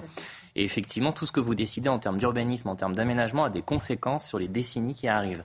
Euh, Vernon est bordé par la Seine, de ces deux, deux côtés. Euh, rares sont les villes qui sont bordées des deux côtés par la Seine. J'habite à Vernon depuis euh, ma, naissance, donc depuis 37 ans. Je n'ai jamais connu autant d'inondations depuis ces dix dernières années. C'est-à-dire que la Seine sort de son lit et régulièrement déborde Bien sûr, hein. une à deux fois par an, alors que quand j'étais adolescent ou enfant, je n'avais pas du tout ces souvenirs-là. Donc on voit bien qu'il y a quand même des phénomènes climatiques de plus en plus importants. En même temps, effectivement, notre job, c'est de mieux aménager. D'un côté, on nous explique euh, qu'il faut euh, moins bétonner, effectivement, pour avoir des sols de plus en plus perméables, refaire venir euh, la végétalisation dans les centres-villes, pour avoir des, îlots de fraîcheur, pour éviter justement que lors des périodes de canicule, on ait des endroits dans nos villes à plus de 60 degrés. en même temps, c'est ce que je disais tout à l'heure, et je crois que quelqu'un le disait aussi, notamment concernant Versailles, si vous mettez plus d'arbres en ville, ça crée potentiellement des projectiles lors de rafales de vent. Donc vous voyez, c'est très complexe pour les élus locaux de mieux aménager et d'aménager intelligemment, parce qu'à la fois, on a des phénomènes climatiques qui sont complètement extrêmes et euh, opposés. À la fois des forts phénomènes de sécheresse et des forts phénomènes de, pluviométrie intense et très courts. Donc on s'adapte, on s'adapte, mais euh, effectivement, il faut que l'eau euh, s'irrigue mieux et il faut avoir davantage d'îlots de fraîcheur dans nos, dans nos villes et dans nos villages. Ça, c'est indispensable. On va écouter un autre premier élu euh, d'une grande ville, là pour le coup, euh, le maire de Bordeaux, Pierre Urmic, qui euh, évoquait tout à l'heure la revégétalisation de nos grands ensembles urbains. Vous savez, c'est important on a calculé que dans certaines rues, une rue où il y a des arbres, une rue sans arbres, vous arrivez à peu près une différence de l'ordre de moins 4 à moins 5 degrés. C'est énorme. C'est un peu une aventure, je dirais, à moyen et long terme. Euh, ces arbres vont pas nous euh, être. Euh, D'abord, les arbres sont nos meilleurs alliés hein, pour résister au dérèglement climatique et aussi pour l'anticiper. Mais bon, il va falloir que quelques années pour qu'ils prennent leur véritable. Moi, j'entends ce que vous dites. Hein. J'ai été maire aussi, comme, comme vous l'êtes. Et, je reconnais la complexité des problèmes qui sont, les vôtres. Mais il y a deux questions qu'il va falloir qu'on règle quand même au niveau des, communes. C'est d'abord, si on veut revégétaliser ce qui euh, prend de l'espace, hein, euh, c'est le problème du coût du terrain, du mètre carré, euh, dans les villes.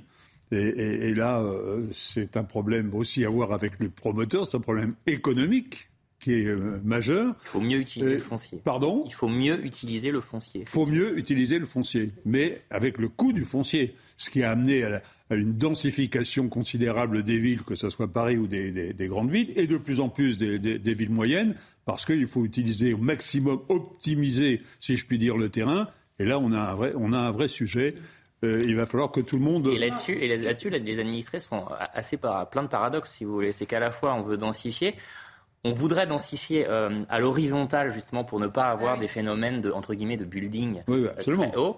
Et donc c'est ce qui. En, en, en, même temps, mais ça consomme énormément. Mais ça consomme énormément. Oui, mais justement, je voudrais rebondir sur ce que vient de dire Yves moi, j'ai vu justement, il, faut conditionner en fait quand on donne comme ça un terrain ou quand on donne une autorisation au promoteur. Je vais vous citer juste un cadre. Il, faut un cahier des charges strict. Quoi. Exactement, un cadre. Mais on avait des arbres qui étaient 300, 400 ans. Des arbres magnifiques. Un promoteur a acheté une vieille maison qui, qui appartenait à une grande famille euh, drouaise et il a commencé à abattre ces arbres. Les, les, les, les drouais se sont mobilisés. Ils ont fait appel à la mairie pour qu'ils empêchent, qu'ils continuent. Alors effectivement, ça lui faisait moins d'espace de construction. Mais à un moment, voilà, c'est que c'est important aussi qu'on se mobilise pour empêcher que soit fait n'importe quoi. Bien sûr. Un petit phénomène que je voulais vous soumettre aujourd'hui, puisqu'on parle d'écologie, euh, c'est une nouvelle mode qui est apparue dans les, euh, dans les grandes villes de France. Des militants écologistes qui dégonflent, vous savez, les pneus de voiture. Alors évidemment, c'est un acte complètement délictuel, c'est un, acte a priori minime, mais vous allez voir, les, les conséquences peuvent être potentiellement très lourdes. Regardez ce reportage signé Maureen Vidal les pneus dégonflés. C'est ainsi que certains automobilistes ont découvert leur SUV dans des grandes villes françaises. Les coupables, des militants écologistes français qui ont rejoint le mouvement du groupe britannique Tire Extinguishers, dont le but est de lutter contre le réchauffement climatique et l'utilisation des voitures. Une pratique qui s'avère très dangereuse pour les utilisateurs de ces véhicules très énergivores. Bien évidemment, celui qui, démarrait et qui prendrait le volant d'un véhicule avec des pneus qui sont, qui sont à plat, au, premier freinage un peu brusque, au premier tournant, bah, on a un risque de, de, perte de contrôle. Donc le, risque, il est là si on prend le volant. Des actes qui peuvent pénalement être fortement sanctionnés si les coupables de ces dégonflages sont démasqués. Pour dégradation volontaire, les sanctions encourues, 1500 euros de contravention, la suspension du permis de conduire, une peine de travaux d'intérêt général de 20 à 120 heures, ou encore l'interdiction d'utiliser des chèques de paiement durant un an. Mais les conséquences peuvent être encore plus lourdes. Alors, si on est dans l'hypothèse du, pire, qu'on a un accident, qu'on a des blessés, eh on pourrait tout à fait imaginer euh, des poursuites et des condamnations pour blessures involontaires. On a des peines qui sont extrêmement lourdes, on peut aller jusqu'à 3 ans, 45 000 euros d'amende. La première action revendiquée par les militants de Tire Extinguishers remonte au 8 mars 2022. Ils se félicitaient alors d'avoir dégonflé des centaines de SUV dans des dizaines de villes britanniques terrible quand même. Hein. Euh, on a l'impression que chaque jour on découvre. Euh, ah, c'est extrêmement grave. C'est criminel. C'est criminel, parce que les accidents sont euh, potentiellement graves. C'est criminel. Et cette association, elle existe en France? Ces militants, ah bah oui, oui, ils ont pignon sur rue. Enfin, on le voit dans. On peut facilement les retrouver. Donc effectivement, bah, il faut réagir. Est-ce que cette association ne doit pas être... C'est sûr qu'ils cautionnent, mais après, les, oui, mais est-ce que le fait de cautionner... difficilement identifiables. Vous imaginez bien qu'ils ne vont pas le faire en pleine, euh, effectivement, en pleine journée euh. Alors, à partir du moment où ils cautionnent, ils deviennent complices. Vous voyez? Donc à ce moment-là, ils doivent aussi rendre compte à la justice. C'est extrêmement grave, vous voyez? C'est la porte ouverte à tout, en fait. C'est chacun dans sa petite appartenance. Au nom du militantisme, on peut faire tout et n'importe quoi. Effectivement.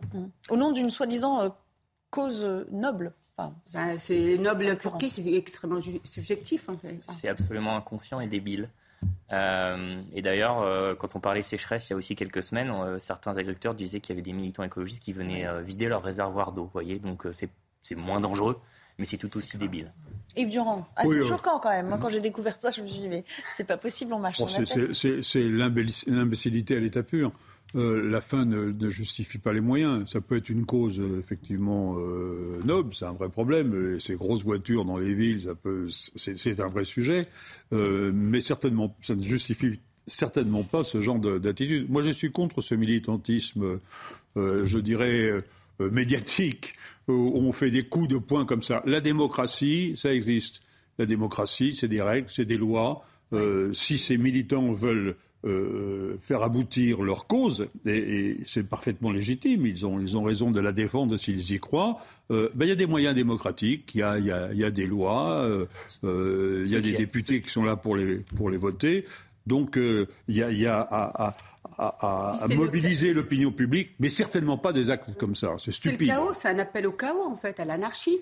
Parce qu'on l'a bien vu aujourd'hui, si, si, chacun va de, son petit, euh, je veux dire, de son opinion et, et, s'auto-autorise à des actes délictueux, on va où? C'est-à-dire que chacun va faire ça. Regardez ce qui s'est passé même avec le.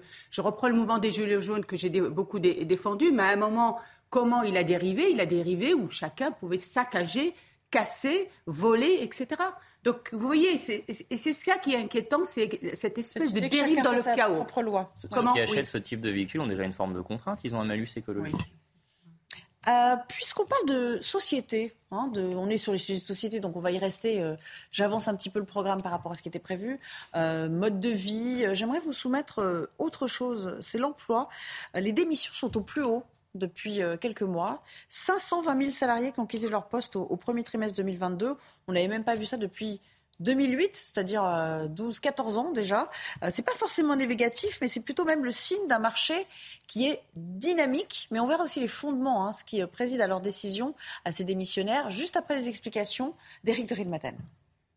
C'était un phénomène qui était américain, la démission. Euh, vous savez, vous avez pratiquement chaque année 4 millions et demi d'Américains qui remettent leur démission. Ben voilà, maintenant, ça commence à gagner la France. Alors, pas dans ces proportions, bien sûr, mais c'est vrai que la France avait plutôt la tradition de garder ses salariés. Euh, on ne lâche pas la proie pour l'ombre, comme on dit, donc on restait tranquillement dans son entreprise. Là, c'est vraiment en voie de se terminer. D'ailleurs, c'est la DARES, hein, qui est l'Institut de la statistique du ministère du Travail, qui le dit. Euh, c'est un record. Vous avez eu, au premier trimestre 2022 520 000 démissions, dont 470 000 CDI. Et ça, c'est un chiffre qui a retenu mon attention. Pourquoi? Parce que vous avez plusieurs raisons. D'abord, la pénurie de main-d'œuvre fait qu'il y a de plus en plus de jobs ouverts. On peut changer de travail pour gagner plus et peut-être même avoir des exigences plus élevées. Euh, par exemple, travailler plus près de chez soi ou avoir des avantages en nature. Et puis, euh, deuxièmement, le Covid est passé par là. Et lorsque vous avez deux ans euh, de période comme la période Covid, on se pose des questions. On veut démissionner pour changer tout simplement de région, pour se mettre au dans certains cas ou parfois créer son entreprise.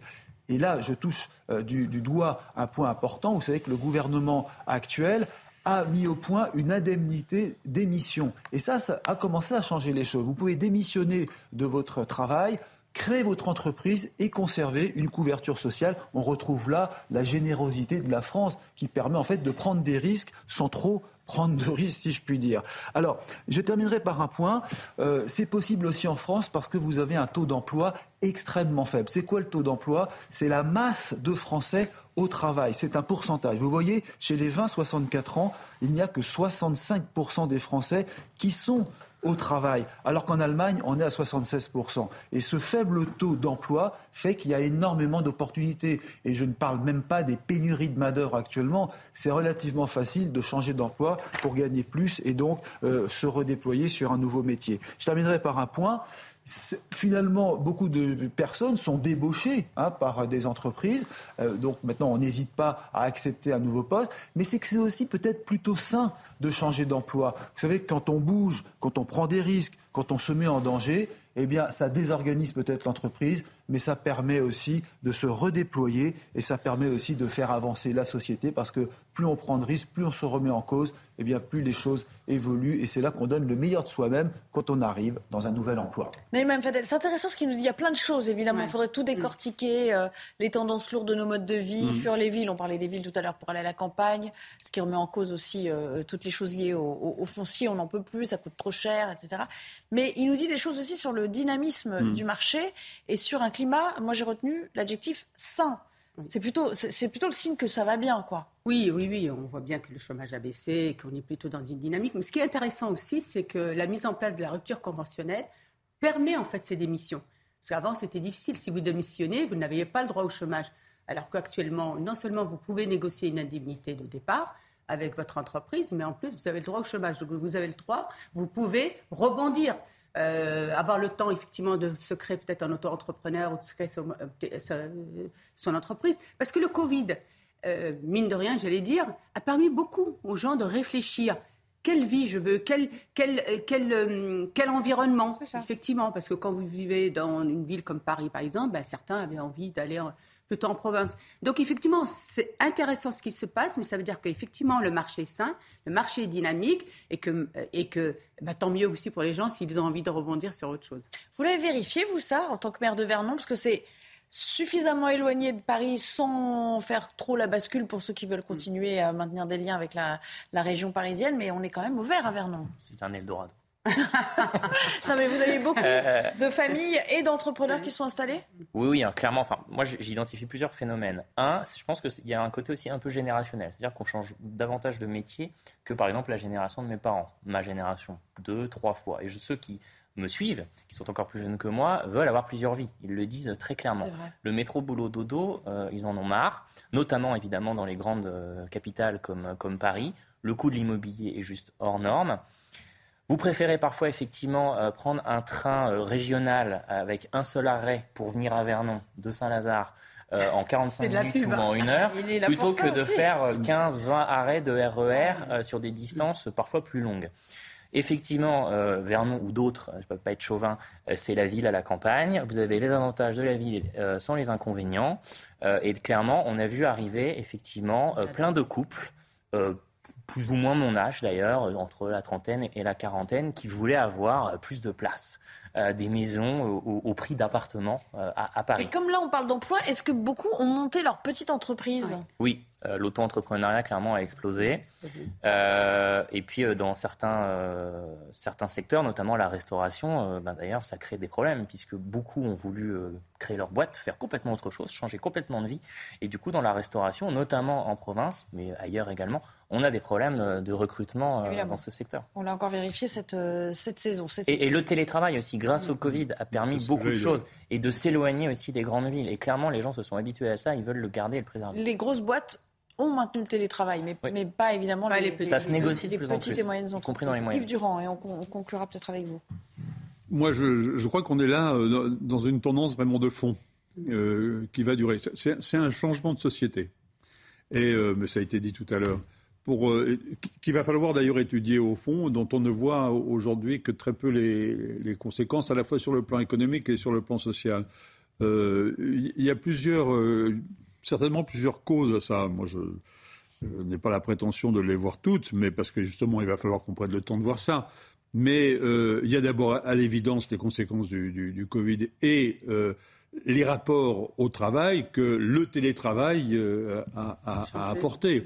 De plus en plus de gens considèrent que euh, le télétravail, c'est pour eux, c'est pour eux une, chance, euh, avec la possibilité au fond de cumuler les vacances et le travail quoi. C'est d'avoir une meilleure qualité de vie. D'avoir une meilleure, une meilleure qualité de vie et de s'organiser soi-même de ne pas avoir euh, une organisation du travail qui est subie parce qu'elle elle, vient, elle vient d'ailleurs. Il y a, il y a aussi on trimer comme on disait avant.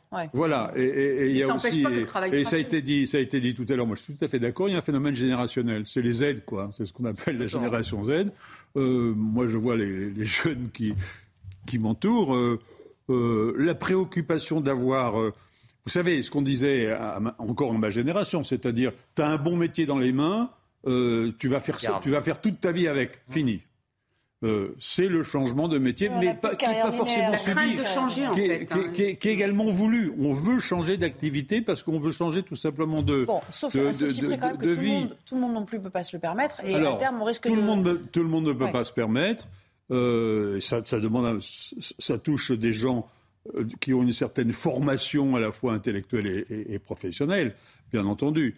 Euh, ce n'est pas, pas tous les métiers, mais je pense qu'il y a là quelque chose qui va euh, euh, changer très, probable, très probablement à la, à la, fois le rapport au temps, le rapport au travail, le rapport à la ville et au déplacement. Et à la famille. Et à la famille. Et à la famille. Il y en a qui négocient, et à la famille. Donc à la fois des phénomènes économiques et sociaux. Et toutes les villes moyennes ne peuvent pas non plus accueillir les personnes qui viennent des métropoles. Sinon, ça crée de vrais problèmes d'urbanisation. mais on va peut-être vers un scénario un peu à l'américaine. Et d'aménagement du territoire. Aux États-Unis, on a déserté les centres-villes, ce qu'ils appelaient euh, inner city. C'est pour ça que je vous dis. Euh, pour aller vers euh, une sorte de gentrification, comme on dit, dans les. C'est pour ça que je dis qu'il va falloir reprendre l'idée de l'aménagement du territoire qu'on a un peu trop abandonné. Le côté, euh, comment on dit, euh, périurbain Périurbain, oui. Et c'est pour ça que euh, moi, ce que j'ai constaté aussi, c'est que en fait, certains négocient le télétravail, c'est-à-dire qu'ils disent dans leur CV. Vous les avez même dans les annonces aussi. Hein. voilà, donc c'est ça qui est, qui est intéressant.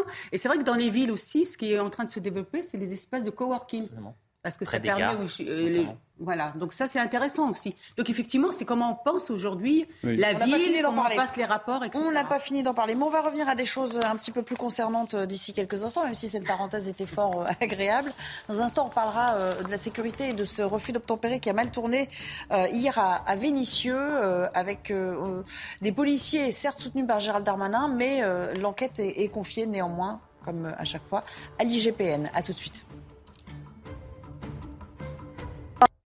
De retour avec vous pour euh, la toute dernière partie de Midi News, juste après le JT d'Arthur Muriot. Rebonjour Arthur.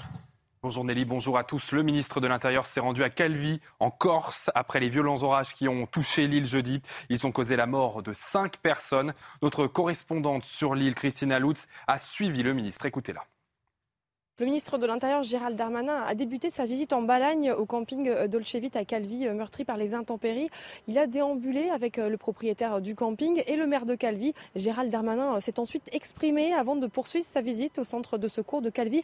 Je vous propose de l'écouter. La nuit a été certes difficile, mais elle n'a pas connu les mêmes difficultés, les mêmes intempéries que la matinée précédente. Il y a beaucoup de, difficultés évidemment humaines. Le bilan euh, n'est pas, n'est pas, n'est pas changé, il n'a pas été recouvert, redécouvert de, corps, euh, y compris d'ailleurs en, mer. Et, les personnes qui sont euh, hospitalisées, nous avons des nouvelles plutôt rassurantes pour ceux qui étaient entre, entre la vie et les morts ou entre le pronostic vital était, était engagé. Gérald Darmanin a également déclaré que l'état de catastrophe naturelle sera décrété dès mercredi prochain ici en Corse. Des millions de Français voient leur, maison se fissurer, un phénomène amplifié à cause de la sécheresse. Problème, il faut la publication d'un arrêté de catastrophe naturelle pour que l'assurance puisse financer les travaux. Dans les Deux-Sèvres, une association regroupant pas moins de 600 propriétaires voudrait bien que les choses soient simplifiées. Reportage à côté de Partenay. Voilà, nous sommes partis euh, six jours en vacances au mois de juillet, mi-juillet. On est revenu une fissure euh, juste euh, apparue. Et une autre au-dessus de la porte d'entrée, sans compter la fenêtre de la chambre qui ne ferme plus. Aucun doute sur l'origine, il n'a quasiment pas plu depuis deux mois. Apparemment, j'ai de l'argile A4, donc très sévère, très réactif à la sécheresse et au gonflement une fois qu'il y a de l'eau. Des fissures qui apparaissent quand en séchant l'argile sous la maison se rétracte. Bis repetita pour Arnaud qui subit le phénomène depuis 2011. Près de 200 000 euros de travaux ont déjà été réalisés. Tout ce qui est en gris, c'est ce qui a été réparé. Et on voit que euh, au bout d'un an et demi, euh, c'est refissuré de nouveau. Ça, c'est la, la fissure qui est euh, la plus impressionnante chez nous. Chez Fabienne, comme chez Arnaud avant elle, les travaux seront pris en charge par l'assurance, car un arrêté de catastrophe naturelle sécheresse couvrant leur commune a été publié. Une condition sine qua non qui, selon ces militants associatifs, laisse de côté de nombreux propriétaires, notamment ici en Deux-Sèvres. L'arrêté de fin juillet et l'arrêté qui a été publié début août concernent 24 communes des Deux-Sèvres en tout. Mais il faut bien se dire que dans quasiment toutes les communes des Deux-Sèvres, il y a des personnes qui ont des problèmes de fissures. Certaines personnes attendent depuis trois ans un arrêté de catastrophe naturelle. En France, selon les autorités, 10 millions de maisons risquent de fissurer à cause de la sécheresse. Près d'un cancer sur deux serait causé par le tabac et l'alcool. C'est ce que révèle une gigantesque étude publiée dans le Lancet et financée par la fondation Bill Gates. 44,4% des cancers sont attribuables à ces deux fléaux. Le meilleur moyen de lutte pour les chercheurs, la prévention en matière de santé publique. En effet, ces facteurs de risque se rapportent à des comportements qui peuvent être changés ou évités. Tout de suite, place à votre chronique santé avec le docteur Brigitte Millot. Votre programme avec Citia Immobilier. Pour tous vos projets, pensez Citia Immobilier. Bien chez soi.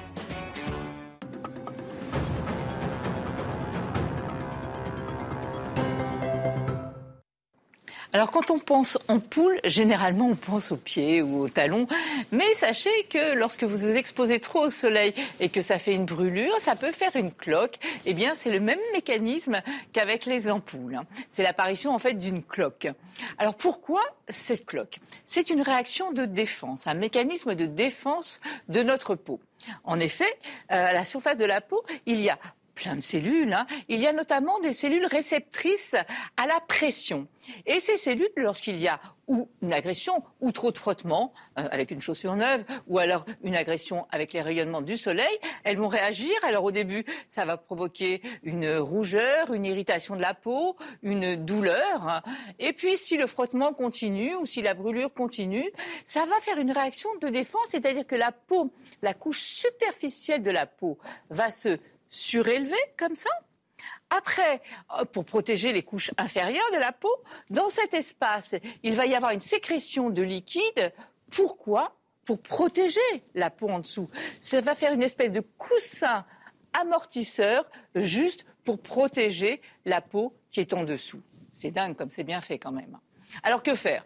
Bah, Si c'est une toute petite ampoule de 3 mm, on met un petit pansement, on laisse faire, euh, pas de souci. Le problème avec les cloques, quelles qu'elles soient, ou de frottement ou dû aux brûlures des rayonnements, le problème c'est l'infection.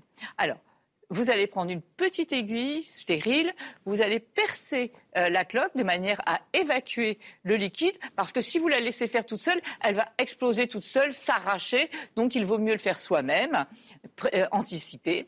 Et là, surtout, on va bien nettoyer. On garde le toit hein, de l'ampoule, de, de la cloque, on garde le toit, on perce, c'est tout. Et ensuite, on nettoie. Il faut toujours que ce soit bien désinfecté. Éventuellement, on met un pansement protecteur qu'on va changer régulièrement pour vérifier qu'il n'y ait pas d'infection. Mais le principal, comme toujours, c'est la prévention. Donc euh, surtout, on ne s'expose pas euh, intensément au soleil euh, tout de suite, surtout entre midi et 16 heures où les rayonnements sont les plus forts. Et si pas de chaussures neuves, faites attention avec les tongs. Et surtout, Dès que vous sentez la moindre douleur ou la moindre rougeur, arrêtez tout de suite. N'attendez pas que le mécanisme se mette en place.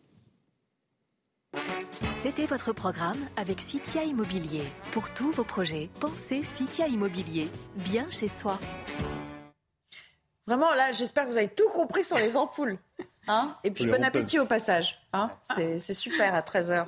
Allez, euh, on va parler des refus d'obtempérer. Un refus d'obtempérer qui tourne mal, ça s'est passé, je vous le disais tout à l'heure, dans le Rhône. Il y a quelques heures à peine, hein. un homme est mort, un autre euh, se trouve entre la vie et la mort. Ils ont été touchés par des tirs de policiers à l'intérieur d'un véhicule à Vénissieux, dans la banlieue euh, de Lyon. Le conducteur, touché à la tête, se trouve en état de mort cérébrale. Il avait démarré en direction d'un policier qui a fait usage de son arme, dans des circonstances qu'il faudra évidemment établir. Et l'IGPN est déjà en train d'interroger ces ces deux hommes, ces euh, forces de l'ordre. Mais d'ores et déjà, euh, Gérald Darmanin, depuis la Corse, a voulu apporter son soutien euh, aux policiers. Écoutez.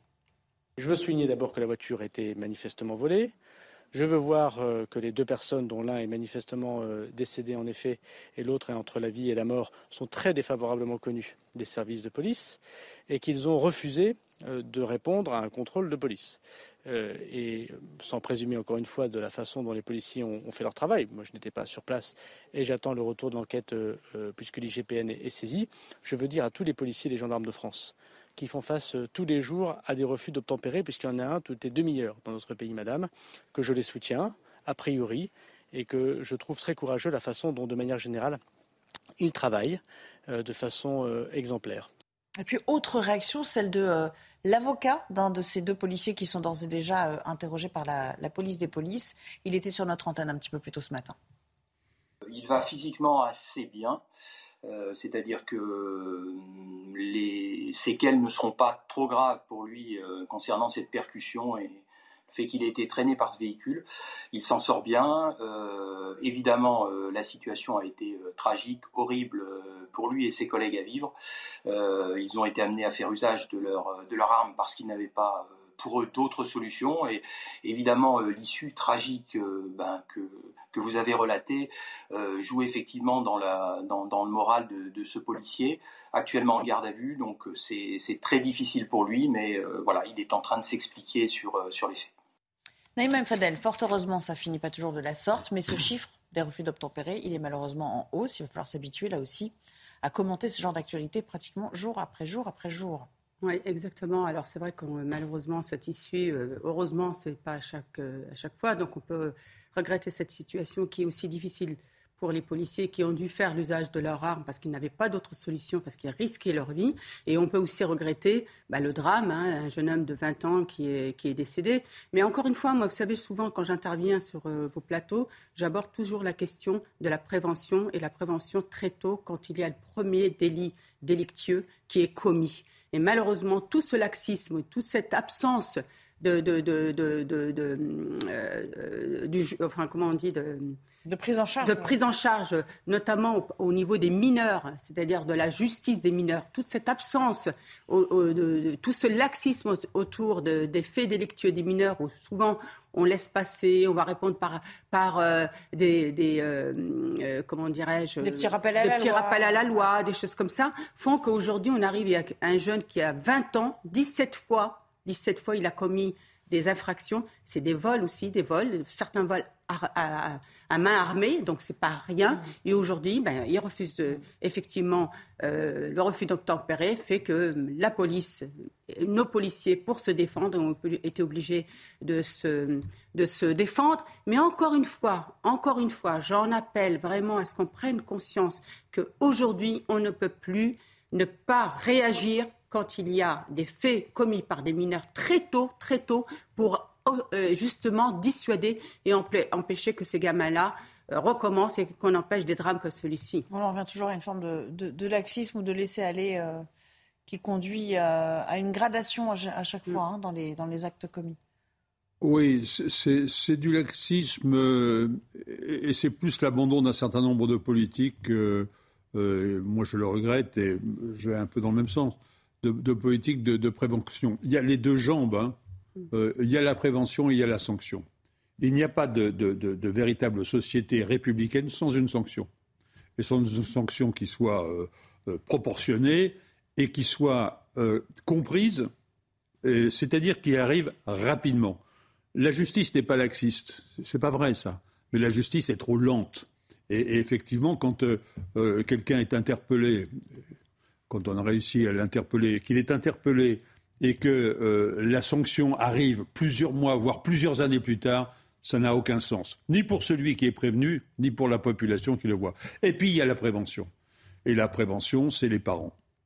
C'est euh, l'éducation, c'est l'école, et c'est toutes les associations. attention, parce que beaucoup disent attention, l'éducation, justement, c'est pas l'école. L'école n'est pas là pour éduquer. Oui, alors là, moi, il y a un débat là-dessus. L'école est là pour instruire. Oui, oui, ah, il y a un vrai débat là-dessus. Moi, moi, je suis. L'éducation, ça je suis, les oui, j'ai eu beaucoup de débats en tant que parlementaire avec des ministres de l'Éducation nationale qui disaient l'école, ce n'est là que pour instruire. Eh l'éducation, c'est la famille. J'ai des doutes là-dessus, mais c'est un autre débat. En tout cas, mais il y a, y a l'école, il y a les parents, il y a aussi tout ce tissu d'associations qui ont euh, disparu parce qu'elles n'ont pas suffisamment aidé. Et donc, euh, tant qu'on n'aura pas rétabli l'équilibre entre les, ce que j'appelais tout à l'heure les deux jambes, prévention et sanction, euh, on aura des phénomènes de ce style. Oui, mais je voudrais juste.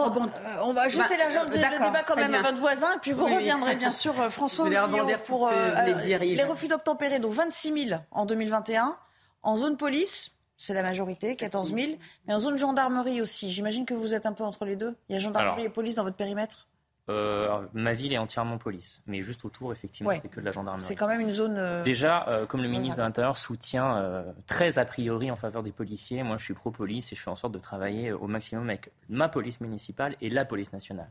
Et pour avoir être intervenu sur un certain nombre de sujets plus ou moins similaires cet été sur, sur votre antenne, on voit bien aussi que dans les communes où euh, les forces de police municipales et les forces de police nationale travaillent ensemble, on a davantage de résultats que dans les communes où les politiques ont du mal à parler avec euh, le parquet ou avec euh, les polices, premièrement. Deuxièmement, bravo aux policiers. Hein. En un quart de seconde, ils ont dû faire un choix entre leur vie et celle des délinquants. Et objectivement, j'ai pas beaucoup de compassion pour l'état actuel des deux délinquants. Troisièmement, il y a dix jours, quasiment, j'ai eu aussi un refus d'obtempérer dans ma commune où sur un contrôle police nationale, police municipale, euh, des individus ont refusé euh, de s'arrêter et ont foncé sur les policiers. Mes policiers municipaux ont sorti leurs armes, ce qui leur arrive rarement. Mais c'est aussi pour ça qu'en tant qu'élu local, je suis très favorablement. ça s'est fini alors? Ça s'est fini par euh, la gendarmerie, un peu plus loin, donc en zone rurale, a arrêté les contrevenants, enfin les délinquants, directement passé devant la justice, 12 mois ferme. Plus que ce que le parquet avait requis. Donc ils ont pris 12 mois ferme Ils ont pris 12 mois ferme et annulation du permis pendant deux ans. Plus que ce que le parquet avait Ça, c'est une requis, encore oui, une fois. Immédiatement, Voilà. maintien en détention. Comparution immédiate. Maintien en Ah, ça, détention. Donc, encore une fois, effectivement, la justice n'est pas laxiste. Il y, a, euh, il y a un autre sujet dont on a parlé ce matin et puis quelques heures sur euh, l'attaque du commissariat. La justice n'est pas laxiste. Par contre, quand les enquêtes sont bien, euh, sont rondement menées, que les dossiers sont bien étayés, euh, en général, les juges sont en capacité de rendre un, juge, Oui, un mais jugement le- sévère. Le du problème, c'est aussi le recueil de preuves. Alors là, c'est en Oui. flagrance, donc on imagine aussi que c'est. Mais encore une fois, Mais il y a des enquêtes en termes Quand de vous- criminalité, de trafic de stupéfiants, où si vous prenez pas les gens en flagrance, les, les, les, les dossiers sont, sont, sont vidés de leurs preuves et donc euh, euh, ça amoindrit la sanction forcément. Mais euh, on ne peut pas encore mettre tout sur le dos de l'État. Euh, encore une fois, c'est des sujets qui, qui, sur lesquels il faut agir de manière commune entre les pouvoirs locaux et le pouvoir national. Quand ça travaille correctement à 360 degrés euh, sur ces sujets-là de sécurité, vous avez des résultats. Quand vous êtes pro-vidéoprotection, vous avez des résultats. Quand vous êtes pro-police municipale, plus pro-armement, vous avez des résultats. Quand vous avez des re- relations régulières avec votre commissariat de police ou avec euh, votre euh, procureur, vous avez des résultats. Quand vous avez des relations régulières avec les bailleurs sociaux, vous avez des résultats. Quand vous avez des remontées d'informations des associations euh, dans votre commune, vous avez aussi des Naïm résultats. Fadel, pas mal de choses à, à- à commenter, mais je sais que vous vouliez revenir sur la notion d'éducation, Oui. parce que c'est- quelque chose qui vous tient à cœur, et vous n'êtes pas d'accord avec, euh, avec Yves Durand? Bon, je- bon, globalement, je suis d'accord avec lui, sauf que, encore une fois, qui sont les premiers responsables de leur enfant? Quand on a des enfants, on est responsable de, de nos enfants. Hmm. On est responsable de leur comportement. On est responsable de leur relation aux autres. On est responsable de tout ce qu'ils peuvent faire euh, au, au quotidien. Et puis, je voudrais dire que les politiques publiques, elles sont très généreuses dans notre pays. Elles aident justement les parents pour qu'ils puissent plus euh, être dans leur mission de parents. Vous avez les allocations familiales, vous avez énormément d'aides, etc. Vous avez parlé des associations, qu'actuellement, il y a moins d'associations. On ne peut pas dire ça, Yves. On ne peut pas dire ça. La politique de la ville a mis une armada, une pléthore d'associations dans les quartiers. J'ai travaillé à Trappes, Yves. Euh, vous pouvez même pas imaginer les financements qu'on avait pour mettre en place des tas d'actions sociales, des, des gratuités dans les séjours, etc.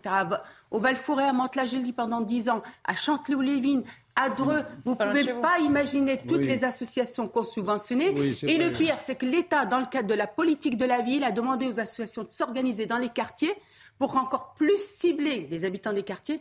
Mais tout est gratuit. Je vais vous raconter juste une anecdote, Yves. Est-ce que vous savez, moi-même, j'étais délégué du préfet, on, a financé des associations qui faisaient des séjours au sport d'hiver gratuitement. J'ai mis en place un comité de jury avec les allocations familiales, avec euh, jeunesse et sport, etc. Quand on a temps, posé la question, Yves, quand on a posé la question à l'association en question, je leur ai dit, mais combien payent les familles? Euh, Ben rien. Et je dis, mais ça, c'est pas possible, ça a un coût. Ah, 15 euros par semaine. Non, mais je savais très bien que par la suite que c'était gratuit, quoi. Mais en fait, oui, on a tout dévalorisé. C'est-à-dire que cette notion de, de, de, de- de valeur de l'argent, de valeur de... Vous vous rendez compte quelle famille peut se payer un séjour, euh, même quand ils travaillent à deux Ben, moi, je- je- ils, ils sont obligés d'économiser. Et c'est pareil à, à, à Trappes, j'ai travaillé avec M. Oui. Malandin, qui était vraiment de, vous répondre de gauche. En 30 secondes, hein. Mais Yves, juste de- pour te dire ça, euh, euh, j'ai travaillé avec M. Malandin, qui était un, un très bon maire. C'était quelqu'un, bon, moi, je n'étais pas de, de la même obédience euh, politique, mais vous ne pouvez pas imaginer les moyens qu'on avait. C'est-à-dire que Allez, par Yves. semaine, on faisait Donc, des pas vrai que séjours les 30 associations euros. ont déserté le terrain. Non, En gros, c'est ce non, non, mais Voilà. c'est vrai qu'il y a de Par nombreux. Oui. C'est vrai qu'il y a de nombreuses associations. C'est vrai qu'il y a eu des, des- des efforts avec la politique de la ville. Euh, euh, et, et c'est vrai que les, les- les bénévoles qui travaillent dans les associations font un travail remarquable. Mais moi, je, je- je pense que c'est on n'a pas suffisamment ciblé le, le- le rôle et la mission de ces associations. Quand je parlais euh, de- du manque de moyens des associations et de la disparition d'un cer- d'un certain nombre d'associations, je, je pense notamment à tout ce qui est du domaine du périscolaire, de l'accompagnement euh, euh, de l'école. L'école ne peut pas tout. D'abord parce qu'un gosse, il passe beaucoup plus de temps à l'extérieur de l'école qu'à l'intérieur. Euh, et, et quand il Ça est, dépend, quand hein, il quand vous est- passez 8 ou 9 heures par quand- jour parce que vous faites l'étude, euh, oui, l'accueil du de moins en moins, mais de moins en moins. Et c'est- là le problème. C'est là le problème. C'est au fond tout ce qui est euh, autour de, de, de- de l'école et, et pendant ce temps qu'on appelle euh, qu'on appelle périscolaire. Et c'est ça que ça. veut dire. Je vais faire allusion à un autre événement allez peut-être qu'on va peut-être commenter tout à l'heure. C'est l'histoire de Santorin. Euh, Ah non, on va pas y revenir aujourd'hui, mais enfin bon. mais, mais, mais, tout le monde sait de quoi il se... je vous verrai pourquoi je, je, je fais allusion à Cette à attaque terrible contre un- des un gens qui sont. C'est des gens qui sont partis comme ça, euh, sans préparation, sans savoir où ils allaient, sans, sans encadrement. Eh bien, euh, je ne vais pas revenir parce que j'ai un âge canonique comme Bah, ma ça barbe le montre. mais même, je ouais. je- je- je vais pas revenir sur l'époque des colonies de vacances et des choses comme ça. Mais tout ce qui est l'accompagnement autour de l'acte éducatif de l'école et, et au fond, c'est ça. C'est pas uniquement d'envoyer des gosses euh, au, sport d'hiver. C'est- généreux, c'est tout à fait avec- respectable. Ce n'est pas, c'est c'est- c'est- c'est Non, pas pas parce qu'ils n'étaient pas bien encadrés à Santorin qu'ils ont frappé ce pauvre Non, c'est- espagnol. c'est c'est parce que ça a été fait comme ça. On a envoyé comme des ça, gosses, quand des gens comme ça. beaucoup de soutien dans ce, dans ce Non, mais propos-là. je, je pense savoir où, où- où vous voulez en venir. Euh, sur la politique de la ville, il y a eu un, pour paraphraser quelqu'un, il y a eu un pognon de dingue qui a été déversé. De dingue. À la fois sur le béton, l'ANRU, etc., Jean-Louis Borloo, et en même temps sur l'associatif. Le sujet, encore une fois, c'est aux pouvoirs locaux de bien utiliser l'argent. Exactement. De bien encadrer l'utilisation des subventions, d'avoir des contacts très réguliers avec les associations, avec quasiment des objectifs et des résultats, une- si ce n'est une obligation de résultat, au moins une obligation de moyens. Comment l'argent public est dépensé aussi dans ces quartiers? On a saupoudré. Voilà ce qui s'est passé aussi pendant des dizaines d'années. Non, mais la Et- vraie question, c'est comment reviennent les gamins de ces, euh, Mais parce que, bah, de ces justement, avec, vacances? avec Est-ce vos... qu'ils sont changés profondément ou est-ce que ça change rien? Ils ont juste profité du truc et, et ils sont restés mais dans je leur serais schéma maire, je serais maire de la commune dans laquelle cette, euh, cet influenceur a payé les vacances. Je suis désolé, je me poserai des questions. Hmm. Pourquoi l'influenceur se substitue au pouvoir public? Exactement. Ce- Mais ces plein de- quartiers, ces associations auraient dû, eux, s'occuper de ces gamins-là et gérer correctement leurs vacances, les envoyer, les surveiller, les encadrer, leur expliquer ce qu'il ne faut pas faire, ne pas faire, les éduquer, leur organiser un planning. Mais c'est pas un influenceur sur YouTube ou sur je ne sais Non, quoi mais- de payer des vacances aux enfants de cette commune. Ça veut dire que là, il y a une carence. Mais ce qu'ils ont commis en, ce qu'ils ont commis en. Grèce, ils l'auraient fait pareil de la même Exactement. manière. Sans doute. Fait Dans une Mais c'est pas normal que ce soit un influenceur qui se substitue Nous avons été aux élus locaux. deux. Monsieur, il a, monsieur est maire et moi je l'ai été. On a exactement la même a des multiples problèmes par rapport à cette affaire. Mais c'est pas le nœud du problème, à mon, à mon sens. Pardon exactement. là-dessus. C'est-à-dire que c'est beaucoup plus global que ça. C'est qu'aujourd'hui, on, comp- on, on se dit, pour pas que ces jeunes-là commettent des actes de délinquance, etc., il faut tout leur offrir. Alors que la vie, c'est pas ça. La vie, c'est pas ça. C'est encore une fois, et, et vous avez raison, le rôle du maire est très important dans le lien associatif et dans les associations qui peuvent être des vraies associations qui ne détournent pas aussi les deniers publics, parce que vous en avez beaucoup qui détournent les deniers pub- euh, publics. Vous en avez certaines aussi qui ne faisaient rien. Mais oui, le contrôle, le contrôle qui est mis en place dans les mairies, mais les contrôles aussi par par euh, les préfectures, parce que sûr. souvent aussi la politique de, hein. la ville, les services de l'État, etc. Ça, il y a une absence de, de- de contrôle parce qu'on se dit, on a donné de l'argent, c'est bon. Vous voyez, et il faut dépenser le plus d'argent. Encore une fois, aussi. vous avez les élus qui s'en foutent et vous avez les élus qui contrôlent. Ah, faut- voilà, pour le coup, je suis pas forcément très confraternel avec certains de mes collègues, mais c'est la vérité. Alors, euh, Santorin, a priori, on a, un- puisque vous avez évoqué l'affaire Santorin, euh, c'était pas prévu au programme, mais on a retrouvé euh, des euh, réactions de Français, j'imagine, euh, Ah oui. la Vox Populi sur cette agression euh, assez sauvage, il faut le dire. Je vous propose de l'écouter si elle est prête. Les gens frappent maintenant. Ils se battent, c'est le seul moyen de réponse. On dirait qu'ils ne savent plus parler. C'est vraiment pour moi une question d'éducation. Je pense que si on est de nature violente, hein, on peut, on peut l'être partout. Et peut-être que le fait d'être hors de sa zone de confort, on se dit pas vu, pas pris, euh, on n'est pas reconnu, euh, ça peut l'accentuer. Si c'est des choses qui se produisent régulièrement, bah, le tourisme euh, se fera de moins en moins. Quoi. J'allais beaucoup à l'étranger avant le Covid. Euh, J'évitais les Français parce qu'ils avaient une, une mauvaise attitude. Même les gens, on va dire, normaux, euh, classiques. C'est un peu ce que dit la- le fameux influenceur La Flèche aussi dans une de ses vidéos, vous avez peut-être vu sur Twitter. Ah, les Français à l'étranger, c'est quelque chose. Mais il y en a un autre qui dit quelque chose d'intéressant aussi, Naïm. Fadel, c'est pas vu, pas pris précisément parce qu'ils étaient à l'étranger. Ils se sentaient un peu en impunité. Oui, mais je pense vraiment que ceux qui commettent de tels méfaits le, le commettent euh, aussi en ce France. Alors après, ils se lâchent beaucoup plus, effectivement, certainement quand ils sont à l'étranger. Je voudrais dire qu'en Thaïlande, par exemple, euh, ils sont connus, hein, les Français. hein, euh, ils ont une très mauvaise réputation, en Turquie aussi, très mauvaise réputation. Euh, L'année dernière, j'avais été à Barcelone, je peux vous dire que les Français étaient très mal vus. Mais encore une fois, c'est c'est pas tous les Français, je veux dire, c'est un profil de, Français qui, qui, se la joue, qui vont parler beaucoup plus fort, qui vont embêter tout le monde, etc. Et bon, c'est une réalité. Mais ça doit nous interroger aujourd'hui. Euh, pour rejoindre tout à l'heure ce que disait Yves, c'est qu'à un moment, il faut aborder cette question de l'éducation d'une manière globale. La place des parents, la place des associations, mais des associations qui en valent la peine et qui, et qui sont sérieuses, et puis la place effectivement de l'école. Parce que, je ne sais pas pour vous, mais moi, j'ai beaucoup appris dans les codes socioculturels, notamment français, en étant à l'école.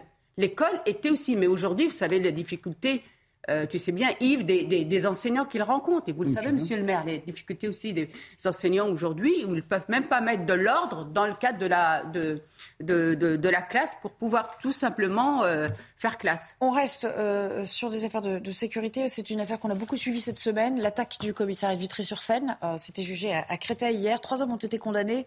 je reviens encore une fois, parce que c'est important, on l'a souligné, la notion de comparution immédiate. C'était de la comparution immédiate et ils ont été condamnés à des peines assez lourdes. 3 ans et 4 ans de prison euh, pour cette attaque avec des tirs de mortier, euh, des cocktails Molotov. Le résumé est signé Inès Alicane et Quentin Griebel. Ils avaient été interpellés mardi matin. Trois hommes âgés de 20, 28 et 32 ans ont été condamnés hier par le tribunal de Créteil à 3 et 4 ans de prison ferme, mais également à 5 ans d'interdiction de droits civiques, un symbole fort pour s'en être pris à un commissariat. Félicitations aux enquêteurs qui, par leurs investigations minutieuses, ont conduit à la condamnation et à l'incarcération de ces trois auteurs de violences aggravées. La préfecture de police renouvelle son soutien aux policiers de Vitry-sur-Seine agressés. Les trois individus ont été reconnus coupables de violences aggravées sur personnes dépositaires de l'ordre public.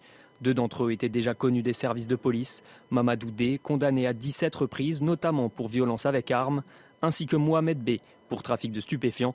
Dans la nuit du 31 juillet au 1er août, ils auraient attaqué le commissariat de Vitry-sur-Seine au mortier d'artifice et au cocktail Molotov. L'ADN d'un des prévenus a d'ailleurs été retrouvé sur ses armes. Deux policiers avaient été blessés pendant une course-poursuite après l'attaque. Un mortier était rentré dans l'habitacle de leur véhicule. Selon le parquet, des messages sur l'application Snapchat ont montré que l'opération avait été organisée par un groupe d'individus. Si la défense n'a pas voulu s'exprimer, les trois hommes ont désormais une dizaine de jours pour faire appel de la décision. Euh, on parlait de peine exemplaire. Là, on y est clairement? Action, réaction, belle enquête, bon dossier, la justice est passée. Très bien. Surtout les médias. Les médias, c'est très bien. On a, c'est vrai qu'on a, on a coutume de dire la justice fait pas son travail, euh, la fameuse justice laxiste. Là, on a l'impression, peut-être aussi par euh, la voie de la médiatisation de ces affaires, qu'il y a quelque chose qui est en train de se passer quand même. Oui, non, mais c'est très bien. On peut que, que, se réjouir, si je puis parler. Alors moi, je, je vais être honnête avec vous, je trouve que c'est pas assez. Je vais vous dire pourquoi. Parce que je trouve que s'attaquer à un commissariat de police, c'est s'attaquer à l'État. C'est s'attaquer à des personnes qui sont dépositaires aussi de, des missions de l'État. Donc moi, pour moi, c'est extrêmement grave, c'est criminel. Donc 3 et 4 ans, c'est pas assez Je trouve que c'est pas assez. Vous voyez, c'est très bien, mais je trouve que c'est pas assez parce que pour moi, vraiment, c'est très très grave. S'attaquer quand même à un commissariat. Et moi, j'ai un souvenir de, l'attaque du commissariat de, de Trappes, je crois que c'était en 2015. Euh, suite à une verbalisation d'une femme et, euh, le mari avait, euh, avait réagi violemment, il avait été emprisonné, où, des jeunes s'étaient venus caillasser, tirer des, des, cocktails Molotov et au mortier contre il y, a le, il y a le fameux commissariat de Champigny-sur-Marne aussi qui est régulièrement. Et voilà, donc vous voyez, c'est que moi je reviens toujours à cette fermeté qui dissuade. On ne s'attaque pas à l'État. Et on ne s'attaque pas à ce qui représente l'État et notamment le commissariat et bien évidemment nos policiers.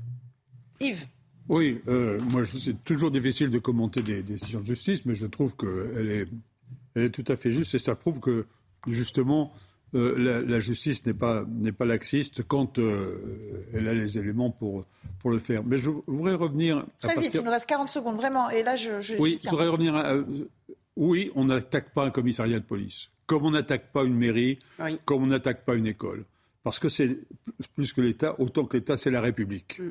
Euh, et je voudrais revenir en, 30 secondes sur ce qui s'est passé à Vénissieux. Il est normal que ces policiers soient entendus par les GPS. C'est normal. GPN, Mais l'IGPN, pardon. C'est normal. Mais parce que justement ils sont contrôlés, ils, ils doivent être respectés et défendus. Et moi, je m'oppose à ce que quelques-uns disent la police tue. Non, la police, elle protège. Merci, beaucoup. Merci à tous les trois. On se retrouve dans allez, une poignée de secondes, juste après le flash info d'Arthur Morio, pour euh, commenter le reste de l'actualité. Très bien. De retour pour la toute dernière demi-heure de Midi News, juste après le Flash Info d'Arthur Muriot. Rebonjour Arthur. Le procès du joueur de football Benjamin Mendy se poursuit à Londres. Le témoignage d'une victime présumée a été entendu. Elle affirme avoir été violée plusieurs fois par l'international français. La jeune femme de 20 ans indique qu'il aurait cherché à obtenir son silence. Benjamin Mendy risque la prison à perpétuité. Adi Matar, l'homme accusé d'avoir poignardé l'écrivain britannique Salman Rushdie, plaide non coupable de tentative de meurtre et d'agression. Il a été entendu lors de sa première comparution devant le tribunal de l'État de New York. L'homme de 24 ans avait été immédiatement arrêté après l'attaque. Il risque jusqu'à 25 ans de prison pour tentative de meurtre et jusqu'à 7 ans de plus pour agression. La centrale nucléaire de Zaporizhia au cœur de l'inquiétude internationale. Les échanges de frappes entre Ukrainiens et Russes à proximité du site se multiplient. Les appels à démilitariser la zone aussi. Le chef de l'ONU, Antonio Guterres, indique que tout dégât à la centrale serait un suicide. De son côté, le dirigeant turc Recep Tayyip Erdogan a déclaré craindre un nouveau Tchernobyl. Euh, ce rappel euh, des principaux titres. D'ailleurs, on va s'intéresser à, l'un d'entre eux, à savoir euh, cette enquête qui se poursuit autour de l'attaque sauvage subie par Salman Rushdie. son agresseur, vous savez, a plaidé non coupable, mais pourtant, ça n'empêche pas de se répandre dans la presse sur son parcours, ce qui l'a conduit à ce geste. Enfin, c'est un homme plein de contradictions, visiblement, que nous décrit notre correspondante à New York, Elisabeth Guedel. Lors de sa première comparution le week-end dernier, Adi Matar n'a pas dit un mot hier. Il a laissé son avocat plaider non coupable pour lui, non coupable de tentative de meurtre et d'agression à l'arme blanche. Il risque plus de 30 ans de prison. Mais s'il n'a pas parlé au tribunal, le jeune suspect américain d'origine libanaise s'est exprimé en revanche dans la presse tabloïde. Il a accordé 15 minutes d'interview vidéo au New York Post depuis sa prison dans le nord-ouest de l'État de New York. Il s'est dit surpris que Salman Rushdie ait survécu à ses blessures après avoir reçu une dizaine de coups de couteau. Mais ce qui est intéressant, c'est ce qu'il pense de l'écrivain britannique. Hein. Il semble s'être documenté à partir de vidéos de ses conférences regardées sur Internet. Il dit ne pas aimer l'homme qui a, selon lui, attaqué l'islam. Il le trouve malhonnête, mais il avoue n'avoir lu que deux pages des versets sataniques. Dans cette interview, il ne cache pas son admiration pour l'ayatollah Khomeini sans dire pour autant s'il a cherché à exécuter sa fatwa euh, lancée en 1989. Les enquêteurs cherchent toujours à savoir si euh, Adi Matar agit seul ou avec un soutien de l'étranger. Bon, c'est un homme étrange quand même, euh, Naïm Fadel. On ne sait pas si c'est un sympathisant, si l'acte a vraiment été commandité. On n'a pas réussi à établir le lien avec le régime pour l'instant. Non, mais moi, je pense qu'il est en train de justement de manipuler, tout simplement. On voit bien qu'il a été au Liban, il, euh, a été proche euh, euh, de, toute cette mouvance de Hezbollah, etc., qui est proche des, Iraniens. Je crois qu'aujourd'hui, il cherche aussi une notoriété, parce que c'est un geste qui n'est pas anodin, une notoriété auprès de, de certains musulmans radicaux. Donc voilà, il est, il est dans, son, dans son rôle de manipulation, etc. Euh, ce qui m'inquiète, moi, euh, c'est, et la crainte que j'ai, je, vais être honnête avec vous, c'est qu'il fasse des émules. C'est qu'il fasse des émules. Parce que la fatwa de Khomeini, qui date de 1989, elle n'a jamais été levée par les Iraniens, bien que dernièrement ils ont dit on n'a rien à voir. Je crois qu'on ne peut pas la supprimer, c'est ça? Elle peut pas être levée. Pourquoi? Pourquoi, pourquoi on pourrait pas la, nous dit un invité qu'elle n'était pas. Euh, pas euh, ah bah, écoutez, je, n'ai jamais entendu ça, mais euh, je pense que quand même, on peut, ils peuvent faire une déclaration en disant on lève. Au contraire, ils ont fait la déclaration quand Khomeini est, décédé. Ça a été l'inverse. Ils ont dit on renouvelle la fatwa contre Salman ah Rushdie. Et dernièrement, qu'est-ce qu'il a dit aussi, le, le ministre des Affaires étrangères? Il a bien dit l'Iran n'a rien à voir, mais mais ils l'ont bien cherché parce qu'il ne fallait pas qu'ils s'attaquent à l'islam. Donc on voit bien qu'au contraire, ils sont plutôt... plutôt euh, à minima, il y a une caution du geste. Exactement. Réaction. Et peut-être sur euh, les réactions politiques aussi que ça suscite euh, dans le monde et, très près de chez nous, surtout. Très, rapidement, il est quand même particulier, cet homme. Il poignarde à dix reprises, il veut égorger d'ailleurs, je crois. Il s'étonne, voire il est déçu que euh, Salman Rushdie ne soit pas mort et il plaide non coupable. Bon. Et en plus, on a quand même affaire à un fanatique, ça, ça fait pas l'ombre d'un doute, mais manifestement quand même un peu demeuré puisqu'il n'a pas lu grand-chose euh, de l'ouvrage. Euh, moi, ce que j'aimerais effectivement, c'est entendre ce que plaide la France insoumise dans cette affaire, parce qu'elle n'a rien dit. un silence assourdissant, voire coupable sur le sujet. Euh, Jean-Luc Mélenchon, qui est quand même en général quelqu'un qui euh, tweet plus vite que son nombre. pas toute la France insoumise. Jean-Luc Mélenchon n'a pas tweeté, effectivement. Jean-Luc Mélenchon n'a pas, tweeté. On a quand même entendu la France en utilisant des termes qui ont été ah bah pas toujours euh, compris Ambigu, ou voire pire. Et puis la France insoumise, elle a quand même été plus adepte de réaction sur l'imam qui devrait, j'espère, être expulsé cet été. Donc je suis quand même très surpris, voire outré d'ailleurs, je peux le dire, que la France insoumise ne dise rien. Yves Durand? C'était moi Oui, je le crains. Une certaine classe politique euh, Je le crains. Pour, pour revenir à, l'individu euh, euh, qui a voulu assassiner Salman Rushdie, oui, alors le, fait qu'il plaide non coupable, ça, paraît aberrant. bref, je ne reviens pas sur la justice américaine, mais voilà. Moi, ce qui m'importe plus, c'est au fond comment il y a quand même une certaine complaisance de la part de, de certains vous parliez de, la France insoumise. C'est vrai que le, silence est, assourdissant. Euh, on n'entend pas Jean-Luc Mélenchon là-dessus. Euh, mais la complaisance, c'est la complaisance euh, quand même assez, assez généralisée d'un certain nombre de responsables politiques. Je dirais aussi des responsables religieux. Moi, je pense que les, les responsables religieux, y compris j'allais dire presque surtout les responsables musulmans, car c'est eux les premières victimes de ce genre de, gens, euh, seraient, je ne dis pas auraient dû, c'est pas à moi de donner des leçons, mais euh, seraient bien, bien amenés à, réagir et à, condamner ce genre de ce, qui se passe. Parce que euh, Salman Rushdie, c'est la suite, c'est bien sûr la fatwa depuis 33 ans, mais c'est la suite aussi d'un certain nombre d'attentats euh, d'atteinte aux personnes. On pense à Samuel Paty, bien sûr. Mais c'est vraiment euh, une lutte. Nous sommes en guerre. Oui, c'est ce que euh, disait Raphaël Enthoven sur notre antenne hier matin. Je l'ai entendu hier matin. Oui, mais il disait aussi bon, que, les, entendu. que, les, religieux ne condamnent pas, à la limite, mais que les politiques. Il le comprend, moi je le comprends moins. C'est le, le, seul point de désaccord que j'ai eu avec lui, mais sur, sur, ce que, sur le reste de ce qu'il a dit, c'est éclairant et il n'y a, a, pas en, il n'y a pas à en dire Donc c'est la guerre. Oui, c'est la guerre contre l'obscurantisme, c'est la guerre contre, euh, c'est la guerre contre les valeurs occidentales, c'est la, la guerre contre la démocratie, tout ce que, au fond, euh, euh, l'islamisme politique, je ne dis pas l'islam, et c'est justement le problème, c'est que ce genre d'attentats, ce genre d'idéologie mortifère amène à ce que certains confondent islamisme et islam. Pas du tout. Euh, l'islam est une religion. ça arrange les auteurs euh, tout à fait, tout à fait respectable comme toutes les religions. Mais l'islamisme politique, euh, c'est-à-dire l'utilisation politique de l'islam, est quelque chose qui est condamnable et sur lequel on devrait, tous les républicains, tous les démocrates de tous les pays démocratiques devraient se mobiliser contre cela. On va le réécouter. Et c'est un peu, euh, ça a été un peu discret. sur ce silence de, la gauche, je vous fais réagir ensuite, euh, François Ozillot. À gauche, le problème me paraît beaucoup plus grave. C'est-à-dire que la gauche est historiquement, culturellement et à mon avis incurablement divisée entre les gens qui réaffirment simplement des principes républicains euh, et des laïcs et des gens qui passent leur vie à être dans la complaisance et à flatter un électorat qu'ils méprisent. C'est-à-dire des gens qui euh, disent euh, euh, musulmans de France, vous avez raison de penser que le blasphème c'est du racisme. Un tel discours est un discours irresponsable, est un discours monstrueux et c'est un discours qu'on trouve surtout à gauche aujourd'hui. Divers droite. Non, effectivement, il y a deux gauches, clairement. Une gauche républicaine, mais qui aussi ne dit rien.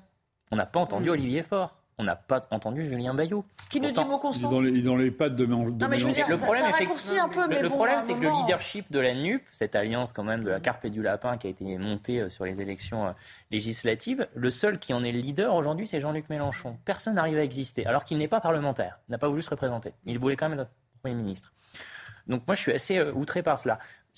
Par contre, clairement, oui, je suis d'accord avec Raphaël Intoven, il y a, il y a une complicité avec l'islamo-gauchisme, avec des vues électoralistes derrière à la fois par les responsables nationaux et par un certain nombre de responsables locaux. Mais il a dit quelque chose de, vrai aussi, Raphaël Toben. Il a dit ces gens-là qu'ils méprisent. Parce qu'en finalement, euh, euh, la gauche, l'extrême gauche, euh, ce qu'elle fait, c'est de mépriser les musulmans. Elle pense que tous les musulmans sont d'accord avec. Ce n'est euh, plus la gauche. euh, comment? Ce n'est plus la gauche. Bon, disons l'extrême. Alors comment il faut que je les appelle? Ah non, mais allez-y, elle s'intéresse à cette notion de Non, mais c'est en fait c'est elle méprise en fait parce qu'elle pense, elle pense que l'ensemble des musulmans sont d'accord avec cet acte. Hmm. Elle pense que l'ensemble des, musulmans sont d'accord avec tous les attentats qui sont commis. Mais c'est c'est d'un mépris. C'est faire un amalgame euh, douteux et mais- dangereux et c'est ce qu'ils font, et- eux. et C'est ce qu'ils font. condamnable. Et Ouais. moi, je peux vous dire que sur le terrain, quand j'entends les, les, les- les musulmans, parce qu'il faut, faut savoir une chose, hein, c'est pas la majorité des musulmans qui votent. hein. Déjà, il y a dans les quartiers peu de gens qui votent. Vous avez pratiquement 80% d'abstention. Et ceux qui votent, effectivement, ont plus voté NUPES parce que c'est ceux aussi qui ont été. Parce que moi, je regrette pour la droite, mais la droite ne va pas assez dans les quartiers. Il faut qu'elle aille dans les quartiers parce que quand vous regardez le profil entre guillemets des habitants des quartiers, notamment le profil des musulmans, ils sont beaucoup plus conservateurs que euh, de, gauche. Vous voyez, ils seraient plus de droite que, que de gauche. Donc c'est ça qui est intéressant de ce que dit Raphaël, je voudrais reprendre ça, c'est qu'en fait, en réalité, la gauche, l'ultra-gauche, l'extrême-gauche m- méprise, méprise les musulmans en laissant entendre que les musulmans sont d'accord. Et en ne prenant pas la parole et en ne condamnant pas, elle fait du mal aux musulmans. Mais parce que ça fait des dizaines d'années aussi que cette gauche considère que euh, ces quartiers leur appartiennent, que c'est leur clientèle, que c'est leur fonds de commerce pour les élections. Et c'est entretenu. Et on le voit quand même aussi dans certaines communes. Ça Oui. fonctionne sur certains scrutins. Sauf que, je, je- vraiment, hein, euh, je pense que la droite n'a pas assez parlé aux habitants des quartiers. Parce qu'encore une fois, le profil des gens des habitants. Elle l'avait abandonné, je Elle trouve les a abandonnés, quelques voilà. dizaines d'années, quelques années, elle revient quand même. Après, la gauche, elle s'est vraiment concentrée sur cet électorat-là. Oui, Exactement. Mais on ne peut pas faire campagne partout de manière. Si je euh, peux me permettre. Oui. C'était une cible Euh, L'extrême gauche, je dis bien l'extrême gauche, euh, depuis un certain nombre d'années, a considéré que le nouveau prolétariat, c'était c'était les, les- les immigrés. Et les immigrés sont major- en France majoritairement musulmans. Voilà ce qui a provoqué cette espèce de dérive absolument qu'on a, Ouais. absolument qu'on a là. Ouais. Moi, je ne ferai pas une, compa- une, comparaison droite et gauche. Je l'ai dit tout à l'heure, nous sommes, c'est c'est une véritable guerre idéologique qui nous est lancée. Et ça demande une mobilisation, et ça demande une mobilisation des républicains, de la République. Et qu'ils soient de droite et de gauche. Il y a des gens de droite qui sont des républicains, il y a Oui. des gens de gauche, Oui, mais. j'en suis, Yves. qui sont des républicains. Il faut qu'ils se mobilisent et qu'ils s'unissent. Oui, mais souvenez-vous, quand. Raphaël Eltoven parle de guerre hier, il, par- il parle surtout des frères musulmans parce qu'il était en réaction Oui, mais aussi oui, à mais- mais- l'association mais il a raison. Mais il a ra- mentionnée par Bruxelles. Mais il a raison. Yves. Mais il a raison. Oui, il a, il a pris aussi cet exemple de la de, Des gens. de- de cette euh, euh, Association. cette qui a- été financée par Bruxelles. Là aussi, on a un vrai combat idéologique à mener à l'intérieur de l'Europe. Yves, la gauche dont tu te revendiques, moi, c'est cette gauche-là. C'est la gauche républicaine. C'est la gauche. La gauche. tout simplement. Alors, euh, Yves, c'est une gauche que j'ai connue, moi, enfant, et qui a été émancipatrice, qui était justement, nous permettait cette La gauche de liberté de d'opinion, Blum, de Mitterrand. con- conscience. Il y a plus personne pour- il y a plus personne Yves, pour incarner cette gauche aujourd'hui? Bah, Aujourd'hui, je suis désolée, Yves. Ok pour toi, mais elle est où? Elle est inaudible. Parce que justement, quand Mélenchon euh, ne prend pas la parole ou prend la parole pour être dans l'islamo-gauchisme, je reprends cette expression, la gauche dont tu parles toi, dont tu, tu te revendiques, la gauche de mon enfance, eh bien, elle doit prendre la parole aujourd'hui. Tu vois Ah non, mais elle est dans Ben, l'alliance. Et moi, je voudrais rendre Elle est hommage. dans l'alliance NUPS Je suis aujourd'hui. là pour ça. Elle est dans l'alliance. elle est dans l'alliance NUPS. Elle est un peu pied. alors, à un Donc elle a, Bah, donc, Pied donc elle a- émaillé, donc non, elle a- donc elle- donc elle a trahi la gauche. Voilà. François euh, Ouzillon. légère analyse politique, euh, on voit bien qu'il y a une euh, radicalisation des deux extrêmes. Et clairement, moi, ce que je suis en train de ressentir, c'est que les LR sont en train de se faire grand remplacer par le RN et le PS et ELV est en train de se faire grand remplacer par la LFI. Vous avez fait des réponses très courtes. d'où hein, la nécessité du Allez. rassemblement des républicains. Euh, où en étions-nous? J'aimerais qu'on aborde un, un petit phénomène euh, euh, en cette fin de vacances. bon, même si maintenant tout le monde rentre dans les aéroports, vous avez peut-être vu ces individus qui emballent ou qui se proposent d'emballer clandestinement vos bagages. C'est plutôt mal fait, mais ça marche quand même parce qu'ils proposent des prix forcément très attrayants. Hein, qui on dit gâtent et cassent le marché un petit peu, sauf que voilà, euh, ils sont pas euh, interpellés, euh, ils sont pas chassés des aéroports. Regarde ce que ça donne en image avec Sacha Robin et Maxime Lavandier. Film plastique à la main, ils ne se cachent pas pour offrir leur service. Des emballeurs clandestins comme cet homme à la chemise bleue sur ces images proposent aux voyageurs de filmer leurs valises. Paiement liquide, transactions négociées, tous les moyens sont bons pour inciter les voyageurs. Ils viennent carrément euh, dans notre, euh, dans notre lieu de travail pour nous prendre des clients. Ils leur parlent tout doucement à l'oreille. Ils leur disent que nous, on est trop cher, qu'on est à 18 euros et qu'eux, ils sont à 10 euros ou 5 euros. Une situation qui agace les employés de la société Bagvrap, seule société habilitée au sein de l'aéroport à filmer de plastique les valises. Un réel manque à gagner pour ces emballeurs. On en perd beaucoup, beaucoup, beaucoup, beaucoup. Parce que quand les gens, quand, quand les gens ils entendent que c'est beaucoup moins cher que 18 euros, c'est sûr que ça les intéresse. Ça peut aller entre 80 et 150 bagages par journée. Comptez entre 13 et 25 euros pour un emballage certifié, contre 10 euros pour ce service illégal. Emballés dans des films alimentaires, ces valises peuvent vous être refusées par la compagnie aérienne ou les bagagistes. L'an dernier, un des salariés de Babvrap a porté plainte pour une agression de la part d'un emballeur clandestin. On voulait juste mettre l'accent sur un phénomène qui est, euh, qui est nouveau, mais dans un monde où euh, le trafic illégal l'est pas. C'est-à-dire que ce genre de petite arnaque euh, ou de petit trafic parallèle, commerce parallèle, ça, ça arrive tous les jours. Et on s'est presque habitué, Naïma Fadel. Ben, je ne sais pas, enfin, en tout cas, moi je trouve ça hallucinant que dans un, un, aéroport, on, on les laisse faire.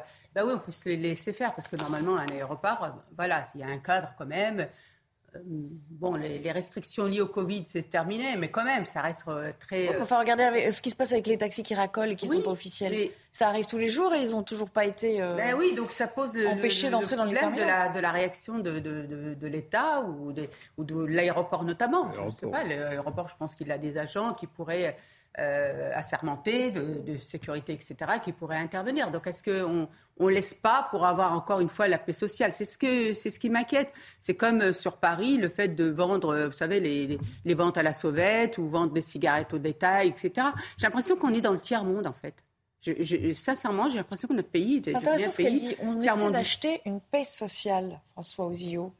Il y a un peu de ça quand même. C'est-à-dire qu'on peut, comme on ne peut pas être sur tous les fronts et qu'on ne veut pas que ça déborde de partout, on laisse à la marge parce qu'on se dit que ça ne va pas changer radicalement la face du monde, en fait. Bah, Vu le nombre de passagers qu'accueille l'aéroport euh, de Paris chaque jour, le nombre de policiers présents, le nombre de sujets à traiter, et on l'a vu d'ailleurs il y a 10 ou 15 jours, je crois qu'il y a quand même des policiers qui ont, euh, tué euh, ou fortement blessé, je ne me rappelle plus, quelqu'un qui voulait les poignarder. Bon, il y a quand même des missions un peu plus importantes qui traînent à la sécurité publique. Je ne sais pas si on laisse filer, mais en tout cas, effectivement, euh, comme disent les jeunes, euh, ils tuent le game, hein, ils tuent la concurrence avec ce type d'emballage euh, défiant toute concurrence. C'est pas méchant, ça fait pas de mal, mais ça fait pas très ordonné dans un lieu public. Donc, il faudrait aussi interroger effectivement les responsables d'ADP pourquoi ce phénomène continue à, prospérer, parce que c'est effectivement anormal. Mais les policiers, voilà, sont quand même sur des missions de maintien de l'ordre plus que d'aller gérer ce type d'incivilité.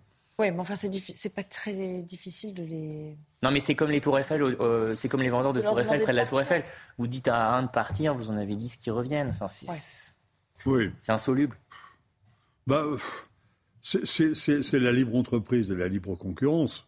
Euh, que, ah bah carrément, on est passé de. Non mais, j'ai pas, terminé. Non mais j'ai pas, non, mais pas, pas terminé ma phrase. Elle est, elle, est en, elle est en deux volets. Ah. Que euh, que lier euh, la défense d'un certain monopole de, de, ceux qui, pour l'instant, sont chargés de, de, de, protéger les valises, là, bon, euh, ça peut être discutable. Sauf que la libre concurrence, elle doit être réglementée, elle doit être régulée. C'est-à-dire qu'il doit y avoir des règles. Ah, vous voulez bien qu'on casse les prix, qu'on ait euh, bah, une offre à 10 euros, mais à, à, condition que ce soit bien, homologué. Si c'est bien fait, et si c'est fait dans les règles.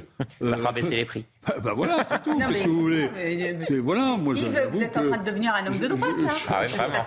On va se parce que là, il nous parle d'un petit monopole, effectivement. J'avoue, j'avoue que euh, voilà. mais, euh, mais, d'accord, euh, mais il faut que ça soit cadré forcément. Ben, c'est ce que je te dis. voilà, l'autorisation, il faut que ça soit, faut que ça soit réglementé avec des règles, etc.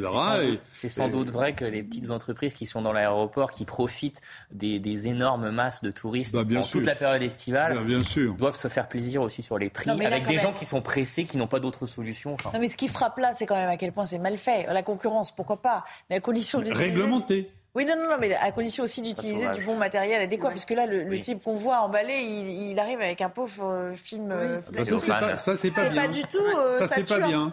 Bah, non, mais ça tue un peu le propos du. Et puis apparemment, c'est pas accepté du coup. Non, c'est pas homologué. Eh ben, écoutez, plus. Donc en plus, le consommateur se fait avoir doublement. Mais bon, Henri, il est consentant. Hein. Pardon? Il est consentant, le consommateur. hein. Oui, non, mais bon, voilà, il se fait un petit peu berner, comme on dit, sur la marchandise, parce qu'une fois qu'il arrive au contrôle, Mais le- on lui le dit, problème- monsieur, bagage. Bah, grâce à ce reportage, il ne Le, ça. le- le problème de la sécurité dans les aéroports, c'est effectivement pas celui-là. Quand on voit les, les- Non, mais justement, alors là, ça, ça pose aussi la question de la sécurité, là, Yves. Parce que justement, ces gars-là, qui y sont? Enfin, je veux dire, ces gars-là ou ces Oh. femmes, je ne sais pas qui. Là, non, mais ça il y a pose une, quand il y a même une libre la circulation dans les. Non, mais d'accord, mais dans les terminaux, vous voyez des tas de voyageurs qui sont accompagnés de leur entourage ou, ou de Bah, gens qui circulent là et qui sont pas forcément que sur le départ, Covid, qui partent pas donc peut-être prendre un avion. Il y a quand même un flux incroyable de voyageurs à gérer. Et Oui. Donc pour vous, c'est pas très grave dans le sens où il y a d'autres priorités. Ça fait désordonné, ça c'est que je peux pas vous dire le contraire, mais je pense que les, les forces de police sont occupées sur Je suis d'autres la seule missions. qui aime l'ordre, en fait. Oui. hein. Non, j'aime, je suis très, je suis très, or- je suis, je suis très carré comme garçon, mais Ah non, non, Bon. moi, je... Bon, dans tous les cas, que la euh, ADP vous- devrait faire quelque chose quand, quand même, vous parce que ça donne une, mauva- mauvaise image aussi. c'est. ADP de gérer effectivement, c'est pas la police. Moi, je ne fais pas emballer ma valise. donc, euh, je sais pas. Moi aussi. Et d'ailleurs, pourquoi la fait emballer Oui. Mais c'est les trucs euh, Non, mais, mais pourquoi? pour, Pour éviter les vols, protéger le, pour protéger La la, valise. valise, elle-même, quoi. Pour pas qu'elle soit abîmée. hein. C'est pour ça que tous les deux ans, vous changez de valise. Vous. Allez, merci à tous les trois d'avoir répondu à l'invitation. C'est la fin de Midi News, vous l'aurez compris. On est un petit peu en roue libre. Dans un instant, euh, vous retrouverez euh, Barbara Klein pour euh, euh, la belle équipe. Et puis euh, Arthur Muriot, bien sûr, pour euh, le JT. Je vous souhaite un excellent week-end sur l'antenne de CNews. Et je vous dis à la semaine prochaine pour de nouvelles aventures. Merci Nelly. Au revoir. Merci.